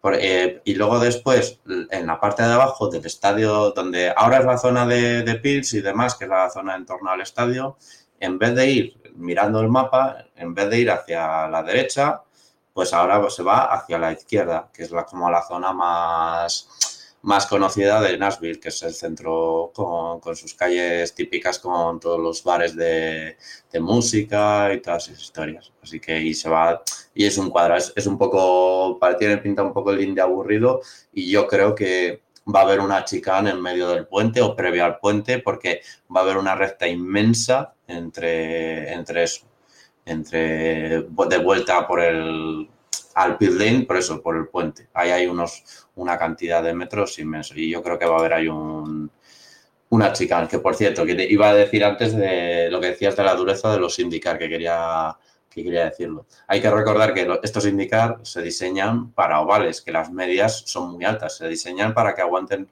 golpes en Indianápolis y al final en un circuito rutero se va mucho más lento y por eso da la sensación de más duros. Aparte de que lo que dices tú, en los cuerpo a cuerpo, el propio diseño del coche está hecho para que lo permita más en el sentido de que eh, la parte de los pontones va más a la altura de las ruedas para que no te puedas enganchar con las ruedas y el coche salga volando por el mismo motivo. Porque si tú sucede esas cosas, un, paralelo en un oval y se te engancha las ruedas, el coche vuela, pues acabas donde la rueda de Kirwood, en un, en un parking a las afueras de, Indianápolis. Por eso quería decir, concretar, para eso, explicar un poco también que viene por ese sentido de que sean tan duros los coches de indicar. Bueno, Dios, Dios salve a Dalara, ¿no? Dios salve a Dalara porque eh, eh, lleva, lleva Dalara al final en constructor de chasis, al final eh, está haciendo o está teniendo unos años de, facturar increíbles y además estaría bien hacer un, programa algún día, si tenemos tiempo, solo only, only Dalara, ¿sabes? Only Dalara. Porque, porque daría para ello. Tiene ahora mismo casi el monopolio de muchas categorías. Sí. bueno, y, además de todo eso, de que tiene monopolio de muchas categorías, eh, siempre está dispuesto a fabricarte un Fórmula 1 low cost. un, saludo, a los que controlan el tope de presupuestario y quieren controlar este tipo de cosas. Un saludo. Y hay que recordar eh, Dalara y los acuerdos que tiene con el equipo de Fórmula 1. Por eso mismo. Bueno, pues eh, quería hablar de. Toro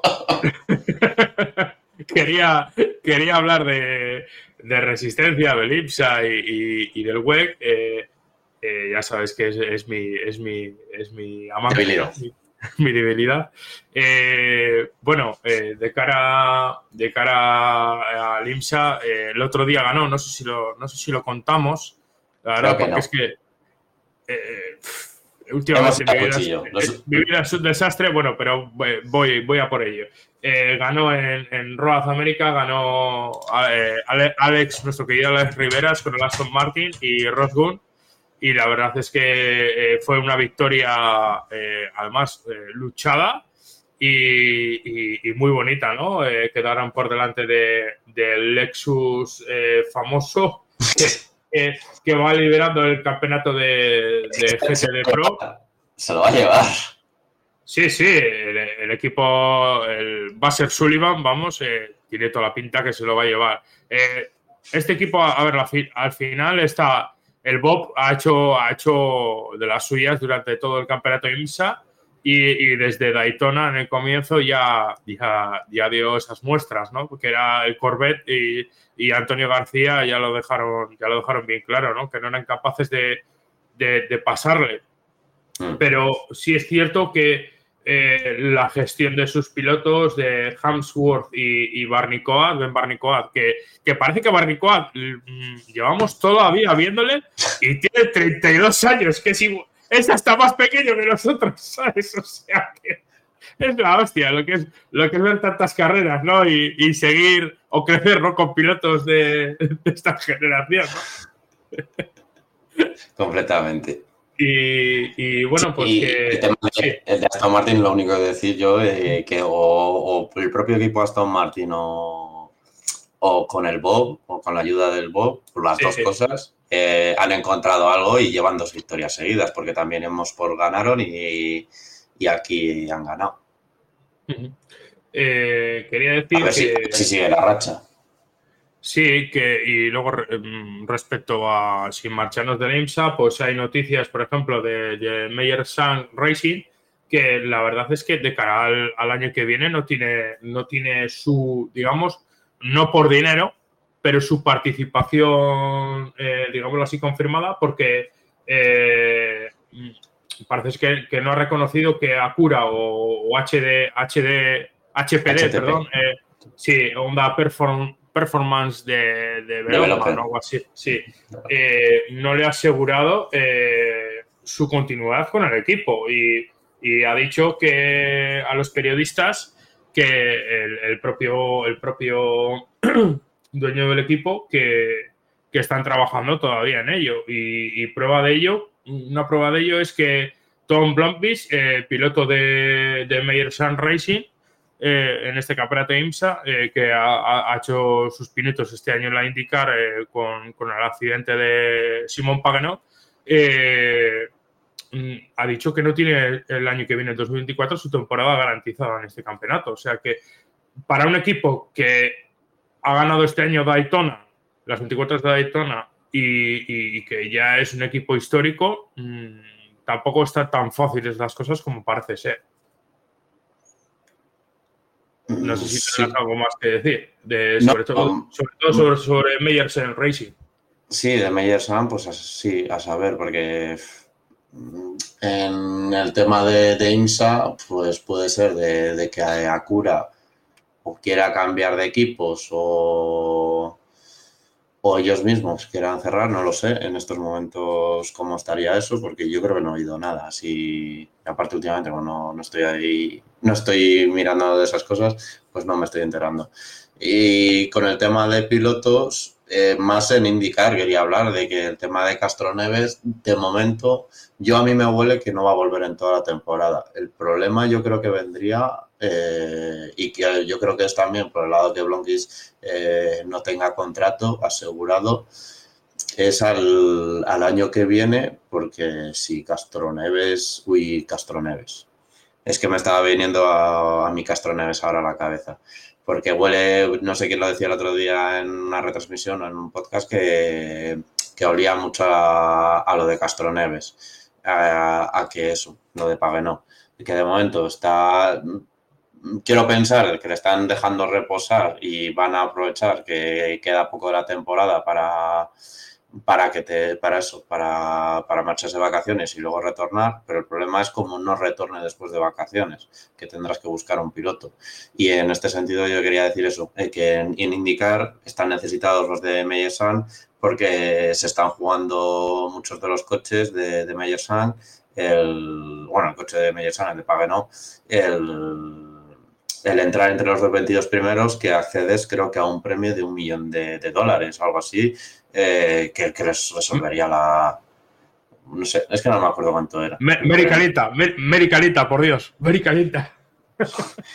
y, sí, y ese, y ese sentido, por eso está Blonky, están turnándose porque Blonky está en IMSA, está en Fórmula E y están todos muy contentos en Meyer San y lo, está haciendo muy bien, tanto y en IMSA, uy, en IMSA, en IndyCar ya lo hizo muy bien en su momento y ahora lo está siguiendo haciendo bien, eso que es un muy buen piloto y es eso, eh, al final ahí tienen un conjunto de problemas que a ver cómo se resuelve el propio equipo Meyesan. hay que tenerlo todo en cuenta en ese sentido, de todo, todo lo que hay detrás. Respecto a, IMSA y hablando de, otros, de otros equipos, ya sabemos que la categoría LMP3 parece ser que va a ser o va a ser finiquitada. Parece ser. Eh, uh, fuera fuera. Y claro, eh, a ver, eh, la MP3 estaba... fuera a la, a la IMSA. Hay que, hay que, tienen que retornar los, los PC. Es que necesitamos amarillas. si no, nos vamos a comprar un Daytona con bandera verde. ¿Y qué vamos a hacer la última hora? ¿Ver cómo doblan el segundo? eh, sí, a ver. Eh, lo que tiene afina los LMP3 y, y, y, retorno a Europa, ¿no? En este sentido, ¿no? Es que permite a equipos que son a ver, aquí cuando ya estás en una categoría de tal tipo, amateur no eres, ¿no? Pero permite crecer, ¿no? Con un presupuesto ajustado, permite crecer y, eh, ser también escuela y cuna de pilotos y ingenieros, ¿no? En este caso, ¿no? Mejor, el mejor ejemplo, Barrone. Sí, sí, sí. Viene del MP3, de, de, de labrarse una carrera entrando eso en carreras de resistencia, en una marca del MP3, como piloto oficial de, un chasista del MP3. Y, al final, pues te acaban viendo o haces unos test con Corvette y campeón de Y ganas de Mans. Y ganas, de, Mans. y, ganas Daytona y ganas el web. Es la hostia, es la hostia. de, no cerrar puertas, lo decíamos de palo y de. y otro sentido, Mary, por favor. Por favor, por favor. Sam Meyer, llama. Por favor, porfa. Hazlo por mí. Eh, luego, mira, luego se lo pongo en. Eh, cuando subas el programa, se lo voy a poner en, en un tweet. Ya tengo el título para el programa. Por favor, Mary, llama. Bueno, pues eh, a lo que iba, eh, uno de los equipos del MP3 de, de, del IMSA, eh, el equipo Agua concretamente, AWA, no Agua como, como suena. Pues claro, como, como esta categoría pues eh, se va a guillotinar o va a desaparecer, eh, ha, puesto, ha puesto sus ojos en, el- concretamente en el, en el GT, eh, en el Chevrolet Corvette eh, C- eh, Z06 eh, y, quiere ser uno de los sus equipos clientes de cara, de cara al IMSA. Parece ser, si, si no me equivoco, eh, eh, según lo que hemos ido viendo a lo largo del año, Isma, y hemos ido comentando en los diferentes programas, eh, que Chevrolet ya lo comentó, ¿no? Oficialmente que quería hacer un programa cliente, pero es que se está sacando muchos clientes, o sea, tiene muchas novias. Parece ser que Corvette eh, va, va a haber bastantes en pista. es que hay que pensar de que. Bueno, nunca Y se enfrentó. al- Y perdona, que lo que te digo, que el, el objetivo de este equipo ya habla incluso hasta de estar en Le Mans en 2025 con este coche. O sea, que lo tienen bastante claro o tendrán bastantes cosas habladas para lanzarse a decir esto. A saber, es que. A ver, yo quiero hablar del tema de lo que dices de, Corvette, el tema de, de equipos cliente. Hay que pensar de ya al final el historial que está teniendo tanto Corvette como su hermano Cadillac. En, en GT3, la experiencia que tenemos de, de Corvette, pues no hay mucho, pero, pero por ejemplo, hay del- de los Cadillac GT3 que, que fueron muy buenos coches. Lo que pasa es que nunca se llegaron a enfrentar a nivel mundial con, con otras estructuras. Siempre estaban en la Pirelli World Challenge, que no, no era una categoría muy, digamos, profesional. Y, y ahí se quedó. Y no sabemos hasta qué nivel, pero hay que pensar de que eh, la profesionalidad que le tiene el equipo, Miller Partner o Partner, ahora, ahora no me acuerdo. Estoy, estoy con la cabeza que no, mejor no quiero, no quiero hablar. Tanta fiesta no te viene bien. El equipo, el equipo que lleva los Corvettes. Eh, pues eso, que al final hemos visto durante años lo bien que han llevado los Corvettes oficiales. Brad, Todo- Brad Miller, ¿no? Brad Miller puede ser. Miller, Brad Miller, exacto, Brad Miller, que no me salía el nombre concreto. Y, y es, y es ese sentido de que todo el mundo ahora está deseoso de Corvette porque intuyen de que van a sacar un buen producto de- para al final enfrentarse.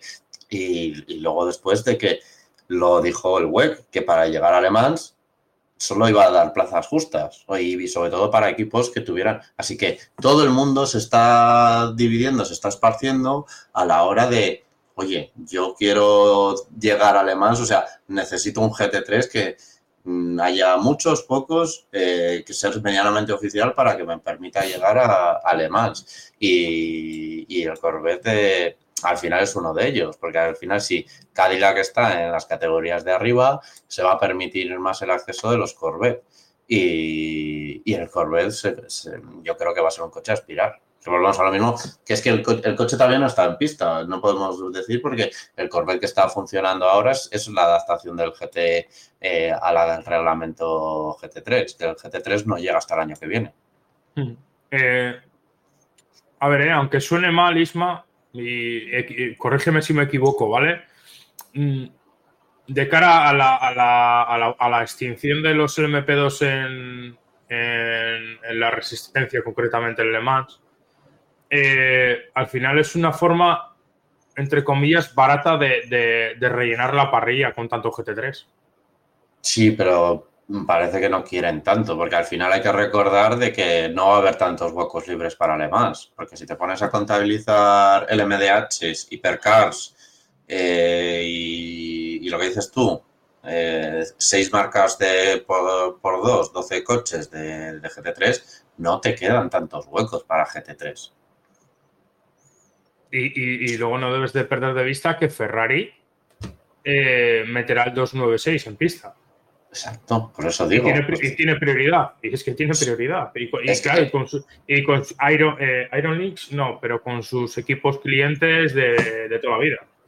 Es que estamos hablando en Hipercar, Ferrari, eh, Peugeot, mm, Porsche, Cadillac, Lamborghini, Lamborghini Porsche. Mm, pues ya lo he dicho. Eh, Acura, dependiendo de lo que diga Honda. De momento no los. BMW. O sea, ya, llevo siete, coches que la mayoría tendrás que multiplicar por dos. 14. O sea, 14, 14 coches para eh, más. Eh, Michaels by calls, la cantidad de la cantidad de post clientes que quieren ir al año que viene, que hay que recordar que hay tres o cuatro equipos que quieren eh, ser clientes. WRT. Yo creo que y yo creo que Glickenhaus por aquello de, de, participar y de que ha estado estos años como favor, incluso está con un chasis viejo porque ya es viejo. No, que, eh, igual se ha no, el MDH. Sí, sí yo creo que le dejarán participar. Yo creo. Eh, no sé, igual es un demasiado romántico, ¿no? Lo que digo, ¿no? Pero puede ser. No, igual él ve que no puede ya aspirar, porque yo creo que ya lo está viendo, de que ya está empezando a replegar velas, el que no puede ya enfrentarse a las estructuras oficiales. Igual el que le cedan, yo qué sé, el, yo qué sé, un Cadillac o lo que sea, igual sí que le ves por, por Le Mans. Es lo que estoy diciendo. Al final, los LMP2 piensa que van a ser eh, clientes de los LMDH. O sea, se va a rellenar. Y GT3, volvemos a lo mismo. Hay que recordar eh, Spa. ¿Qué, ficha de inscripción tiene? ¿60 y pico coches? ¿Cuántos coches tiene? Sí, una pasada, una pasada. O sea, por GT3 también tenemos la tira y, está por llegar lo que decimos. Está por llegar el, el Corvette. Eh, está el rumor del Toyota. Mm, cierto es que sí, Audi te va a hacer mucha pupa el que no esté, porque tienen muchos Audis por el mundo. Y, Isma, y no, debemos perder de vista lo que comentamos el otro día del equipo ACA, el, que ha llevado los Mercedes oficiales estos años en, el GT World Challenge, etcétera. Eh, no te extrañe que independientemente de ese equipo, que ya le conocemos de hace muchos años, eh, no te salga algún equipo del, del extinto VLN, extinto entre comillas, VLN con, con alguna estructura semioficial que vaya, o, incluso eh, un Max Verstappen de la vida que ha dicho o ha declarado que, va a apoyar eh, la estructura que, tiene con su equipo, que te salga con pasta y diga, aquí estoy yo, mi, mi talegada y, quiero participar, ¿sabes? Que, hmm que, puede pasar, o sea, y, o sea, que de Europa yo creo que van a salir proyectos también. Sí, eh, está un poco, ahora con todo esto de tema de, poder meter los GT3 en Le Mans y demás, está un poco, excepto yo diría que Porsche, que está ya cerrado, porque bueno, es tradicional que Mantel lleve sus Porsche.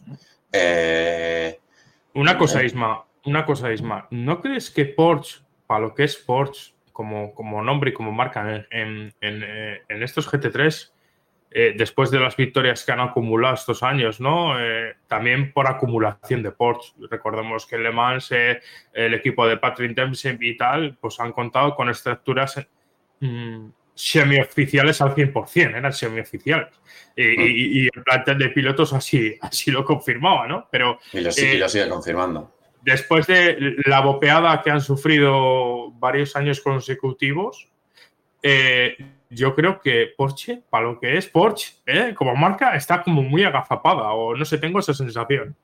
Yo creo que posiblemente pienses que está agazapada por lo que decía, de que está todo tan cerrado ya en Porsche desde hace muchos años. Es lo que decía siempre, en otros equipos ves cambios de pilotos, cambios de estructuras, 20.000 cambios. Mientras en post, lo que digo, yo, yo, yo soy muy fan de, ese sistema de gestión de post, de Mantel es el preparador oficial, tenemos nuestras tripletas de pilotos muy cerradas, son, las podrías decir todas de memoria prácticamente, y, eso, y así durante años.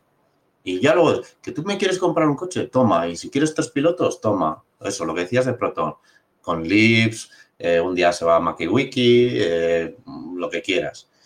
Eh, pues eso, a eso me refiero. Yo creo que igual es lo, por la sensación de que, de que parece que está más agazapada, porque en, en LMDH sí que oyes más por, por, todos los que quieren comprar POS y en GT3 está más tranquilo porque ya son estructuras tan cerradas de que no hay noticias porque ya se sabe lo que va a haber. Perdona, que tiene el micro eh, silencio. Eh, efectivamente, lo que, a lo que tú dices, eh, uno, uno, mi opinión, ¿no? Porque al final está todo como, como muy cerrado. Y estos días, si te parece, vamos cerrando ya el programa.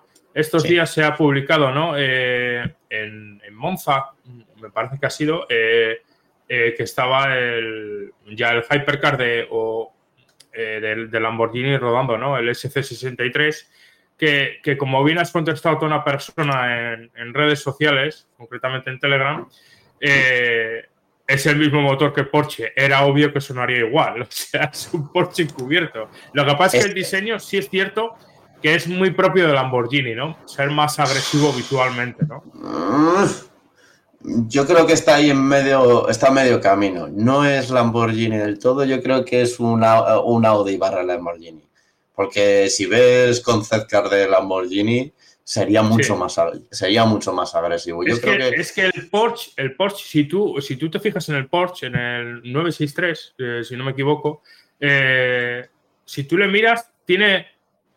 No, no, no, es un hypercar feo, pero tiene líneas como muy demasiado, entre comillas, por denominarlo de alguna manera, ¿vale? Que serán efectivas desde el punto de vista aerodinámico, pero tiene líneas muy, digamos, eh, digámoslo así, muy redondeadas, ¿vale? Comparado incluso hasta el Toyota, que en, su primera versión de Hypercar tenía esas formas eh, redondas, ¿no? O, o, o voluptivas, ¿no?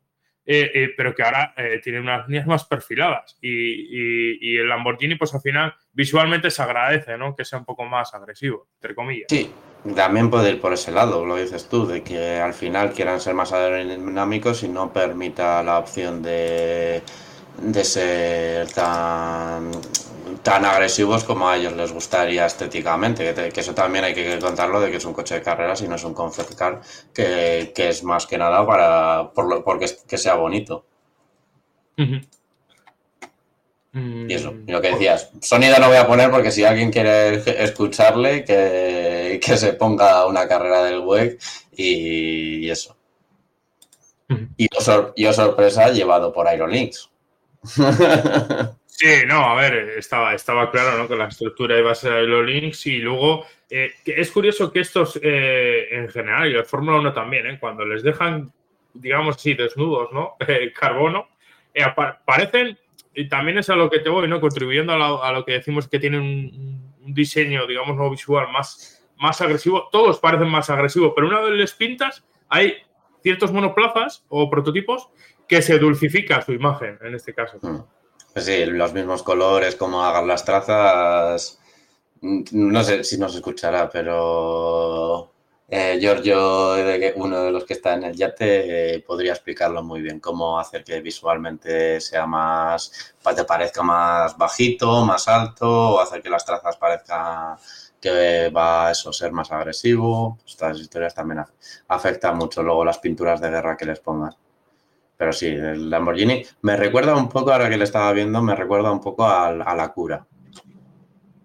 Sí, de, dependiendo del sujetador que le pongas a este tipo de prototipos, pues puede ser un push-up o un sujetador normal y hacer que parezca una cosa u otra, ¿no? Sí. No, pero sí, el, al final, pues Acura también está siendo bastante agresivo al tema aerodinámico y, y, y, y si Lamborghini pues lo va a ser, pues bueno. Y es lo mismo, otra vez, Lamborghini, pues también tendremos que eh, contabilizarla, que, que la, la, la, he contabilizado antes, sí.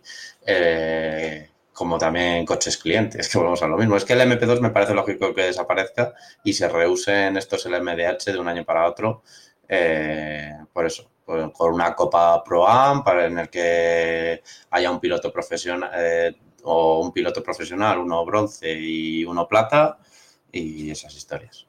Si es cierto. Isma, eh, por, cerrar el, tema este de, los hypercar y sí es cierto que llegamos a una era de, prototipos en el cual la mecánica, aunque siempre se lleva al límite, ¿no? Y siempre puede suceder imprevistos, ¿no? En carrera, porque, claro, lo llevas todo al punto tan crítico de ligereza, de, rendimiento, etcétera, que, que, al final las cosas, los fallos ocurren, ¿no? Hasta los elementos más simples, ¿no? Que puede ser una brida o cualquier historia, ¿no? Eh, sí es cierto que llegamos a un, apartado tecnológico, entre comillas, fiable respecto a los LMDH antiguos, que cada, por ejemplo, Porsche tenía su filosofía híbrida con gasolina, mm, véase también como Toyota, eh, o, por su parte Audi con su, entre comillas, TDI renovado a la época de los eh, eh, LMDH.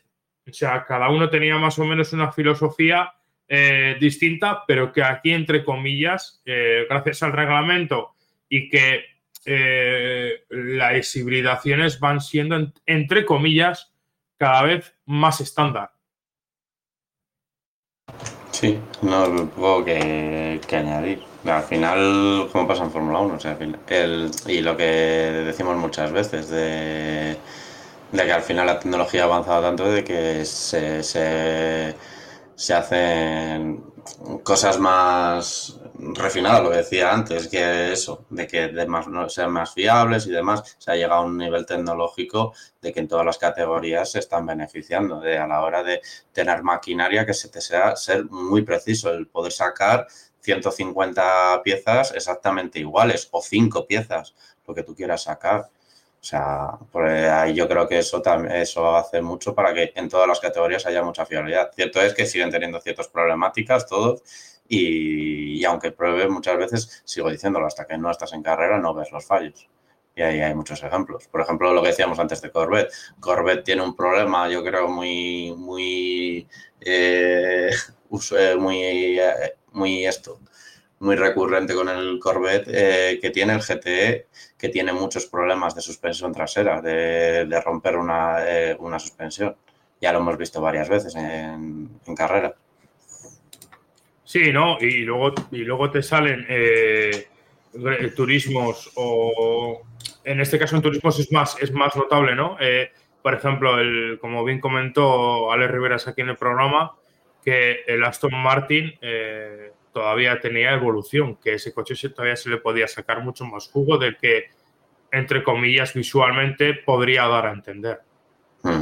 Sí, es que muchas veces no le vemos estéticamente, pero luego internamente eh, pasa a los indicar lo mismo. Indicar eh, parece que, que eso, que va que van siendo todos iguales, pero internamente tienen muchas variaciones de una carrera a otra o adaptaciones.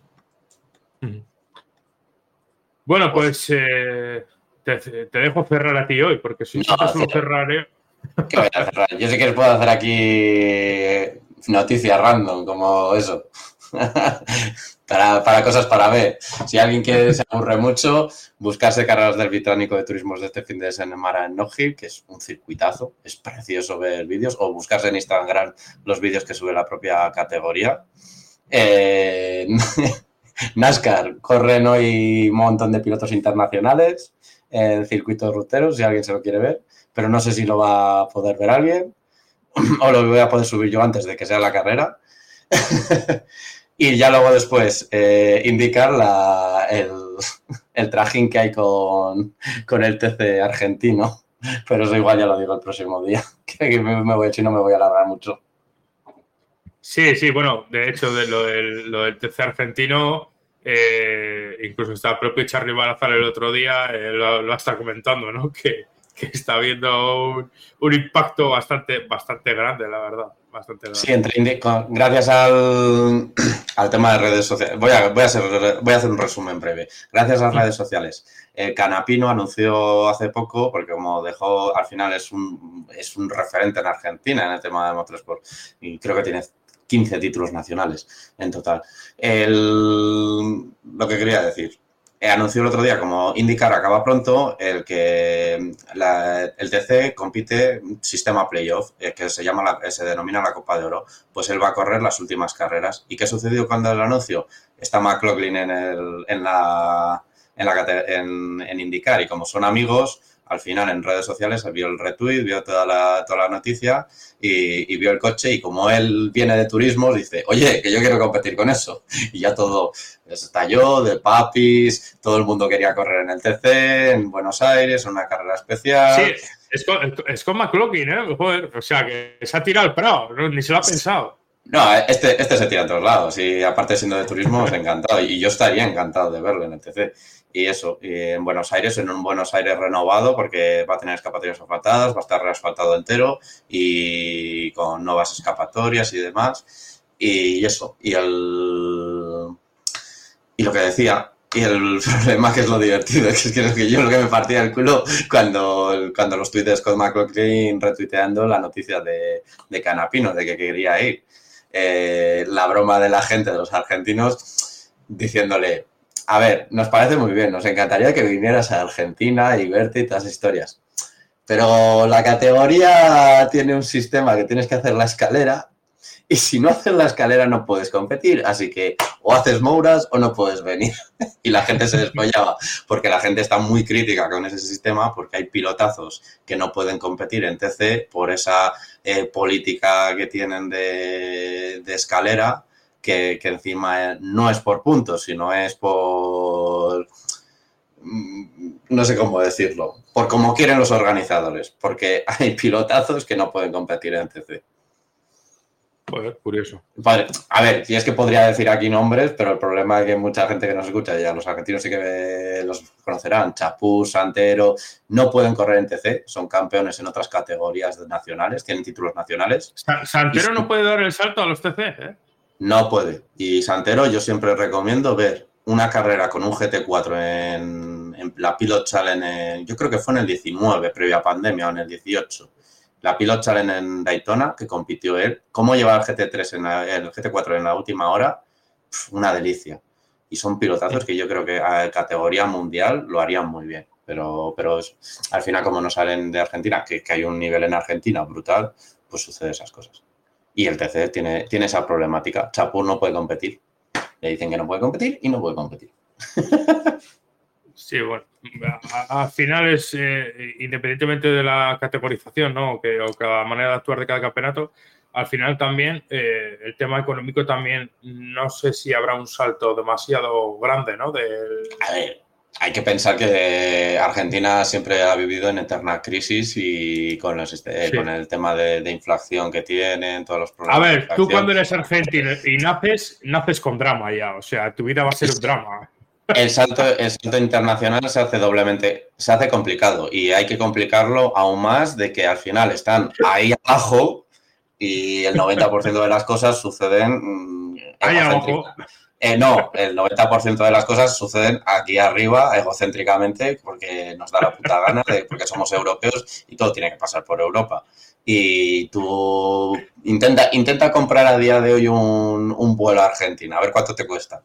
Pues tú imagínate eh, intentar llevar una vida de, eso, de, ocho horas de diferencia horaria, eh, y ahora pues que hay redes sociales, pero tú imagínate antiguamente el venirte y, tenerte que gastar mil y pico euros en vuelos cada vez que quieres volver a, casa, a cenar con la familia y esas historias. Vamos, y el, tema, de, y el tema de conseguir dinero por, por el tema de, lo que decía de, inflación y demás. Vale, una empresa argentina te puede aportar, pues como sucede con Canapinos, eh, que también ha generado polémica. Creo que le daban 63 mil dólares. Pero es que es eso, 63 mil dólares en indicar, pues prácticamente no es nada. Y, en Argentina es un mundo y la gente está, mm, eh, sobre todo de gente fuera de Motorsport, de por qué se está dando tanto dineral a un tío de que está fuera y no está aquí. Y esas historias, porque 63 mil dólares en, en Argentina es un pastizal. Sí, bueno, al final la gente todos en general tendemos a hablar muchas veces más de la cuenta, pero mm, creo que no tienen igual la perspectiva muchas veces de que eh, la llegada, por ejemplo, de un piloto como Scott McLaughlin o cualquier otro piloto puede desembocar en un desembarco de, independientemente del, tema, del tema de la repercusión que ya la tiene, que, que eso es gratis, gratis y, y, no, no, es incalculable el impacto económico, también puede desembarcar en eso, en que en alguna marca eh, de nicho, de nicho en este, en este caso del automovilismo, véase Valvoline o véase eh, yo qué sé, Castro Estados Unidos desembarca en Argentina porque le interesa, yo qué sé, llegar a más gente o lo que sea, y puede desembarcar en, eso, en tema económico al final y al cabo también.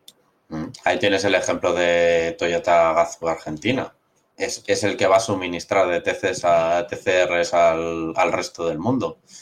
Y es eso, al final entraron, tienen una marca oficial, se potenció y han conseguido el acuerdo con Toyota, y hay que decirlo, Toyota para que suministre TCs a todo el que quiera en el mundo. O sea, que son esas cosas de que obviamente el tener, lo que siempre digo, al final, si no eres visto, no vas a saber, no, van a saber. Lo que decíamos del TC. Ahora con la tontería esta, pues la carrera del TC tiene un montón de repercusión el, en el resto del mundo de, oye, o eso, de, fan del motor, de mm, qué es esa carrera, ¿Qué, qué va a suceder, va a ir, no va a ir. O sea, ya llama a la gente.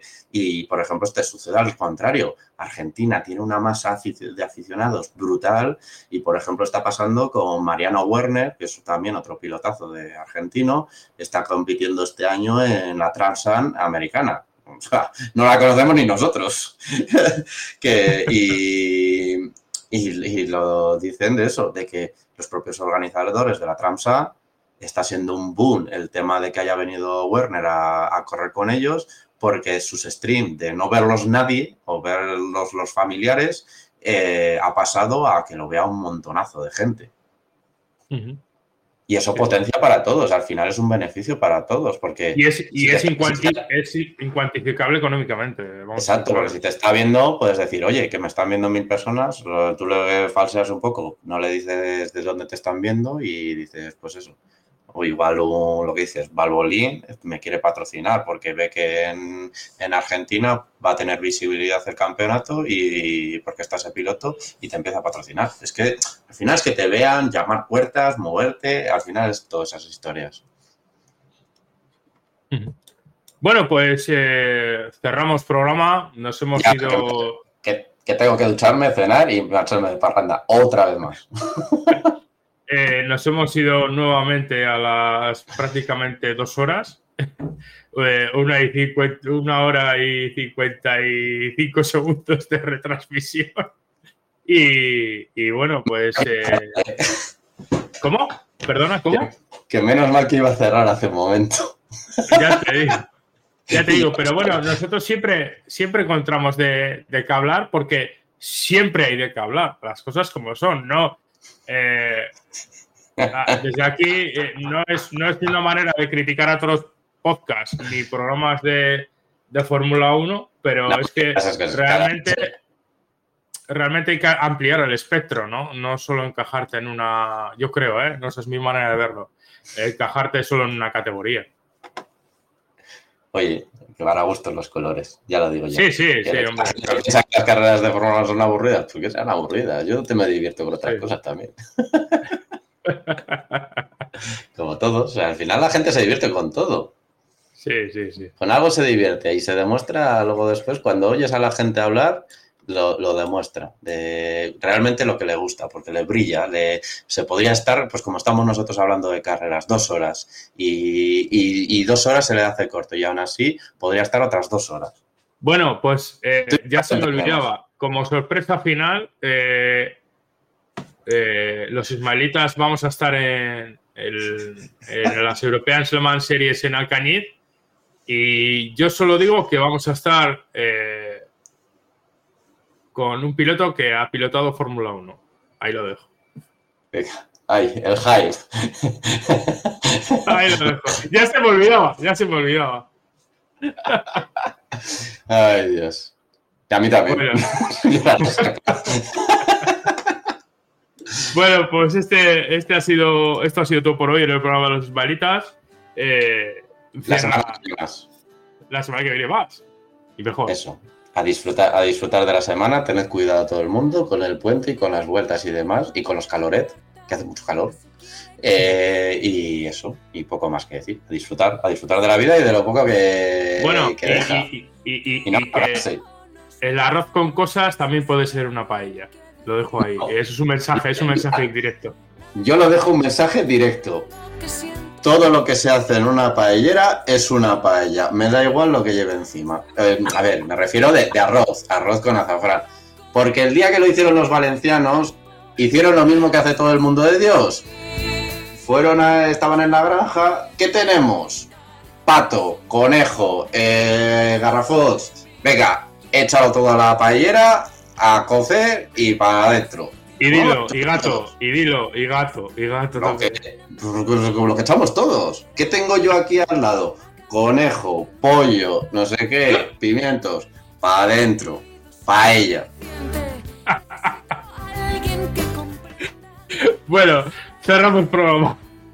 Adiós la próxima. No creo que llegue la, la próxima semana. Me vendrán muchos valencianos a acuchillarme. Adiós.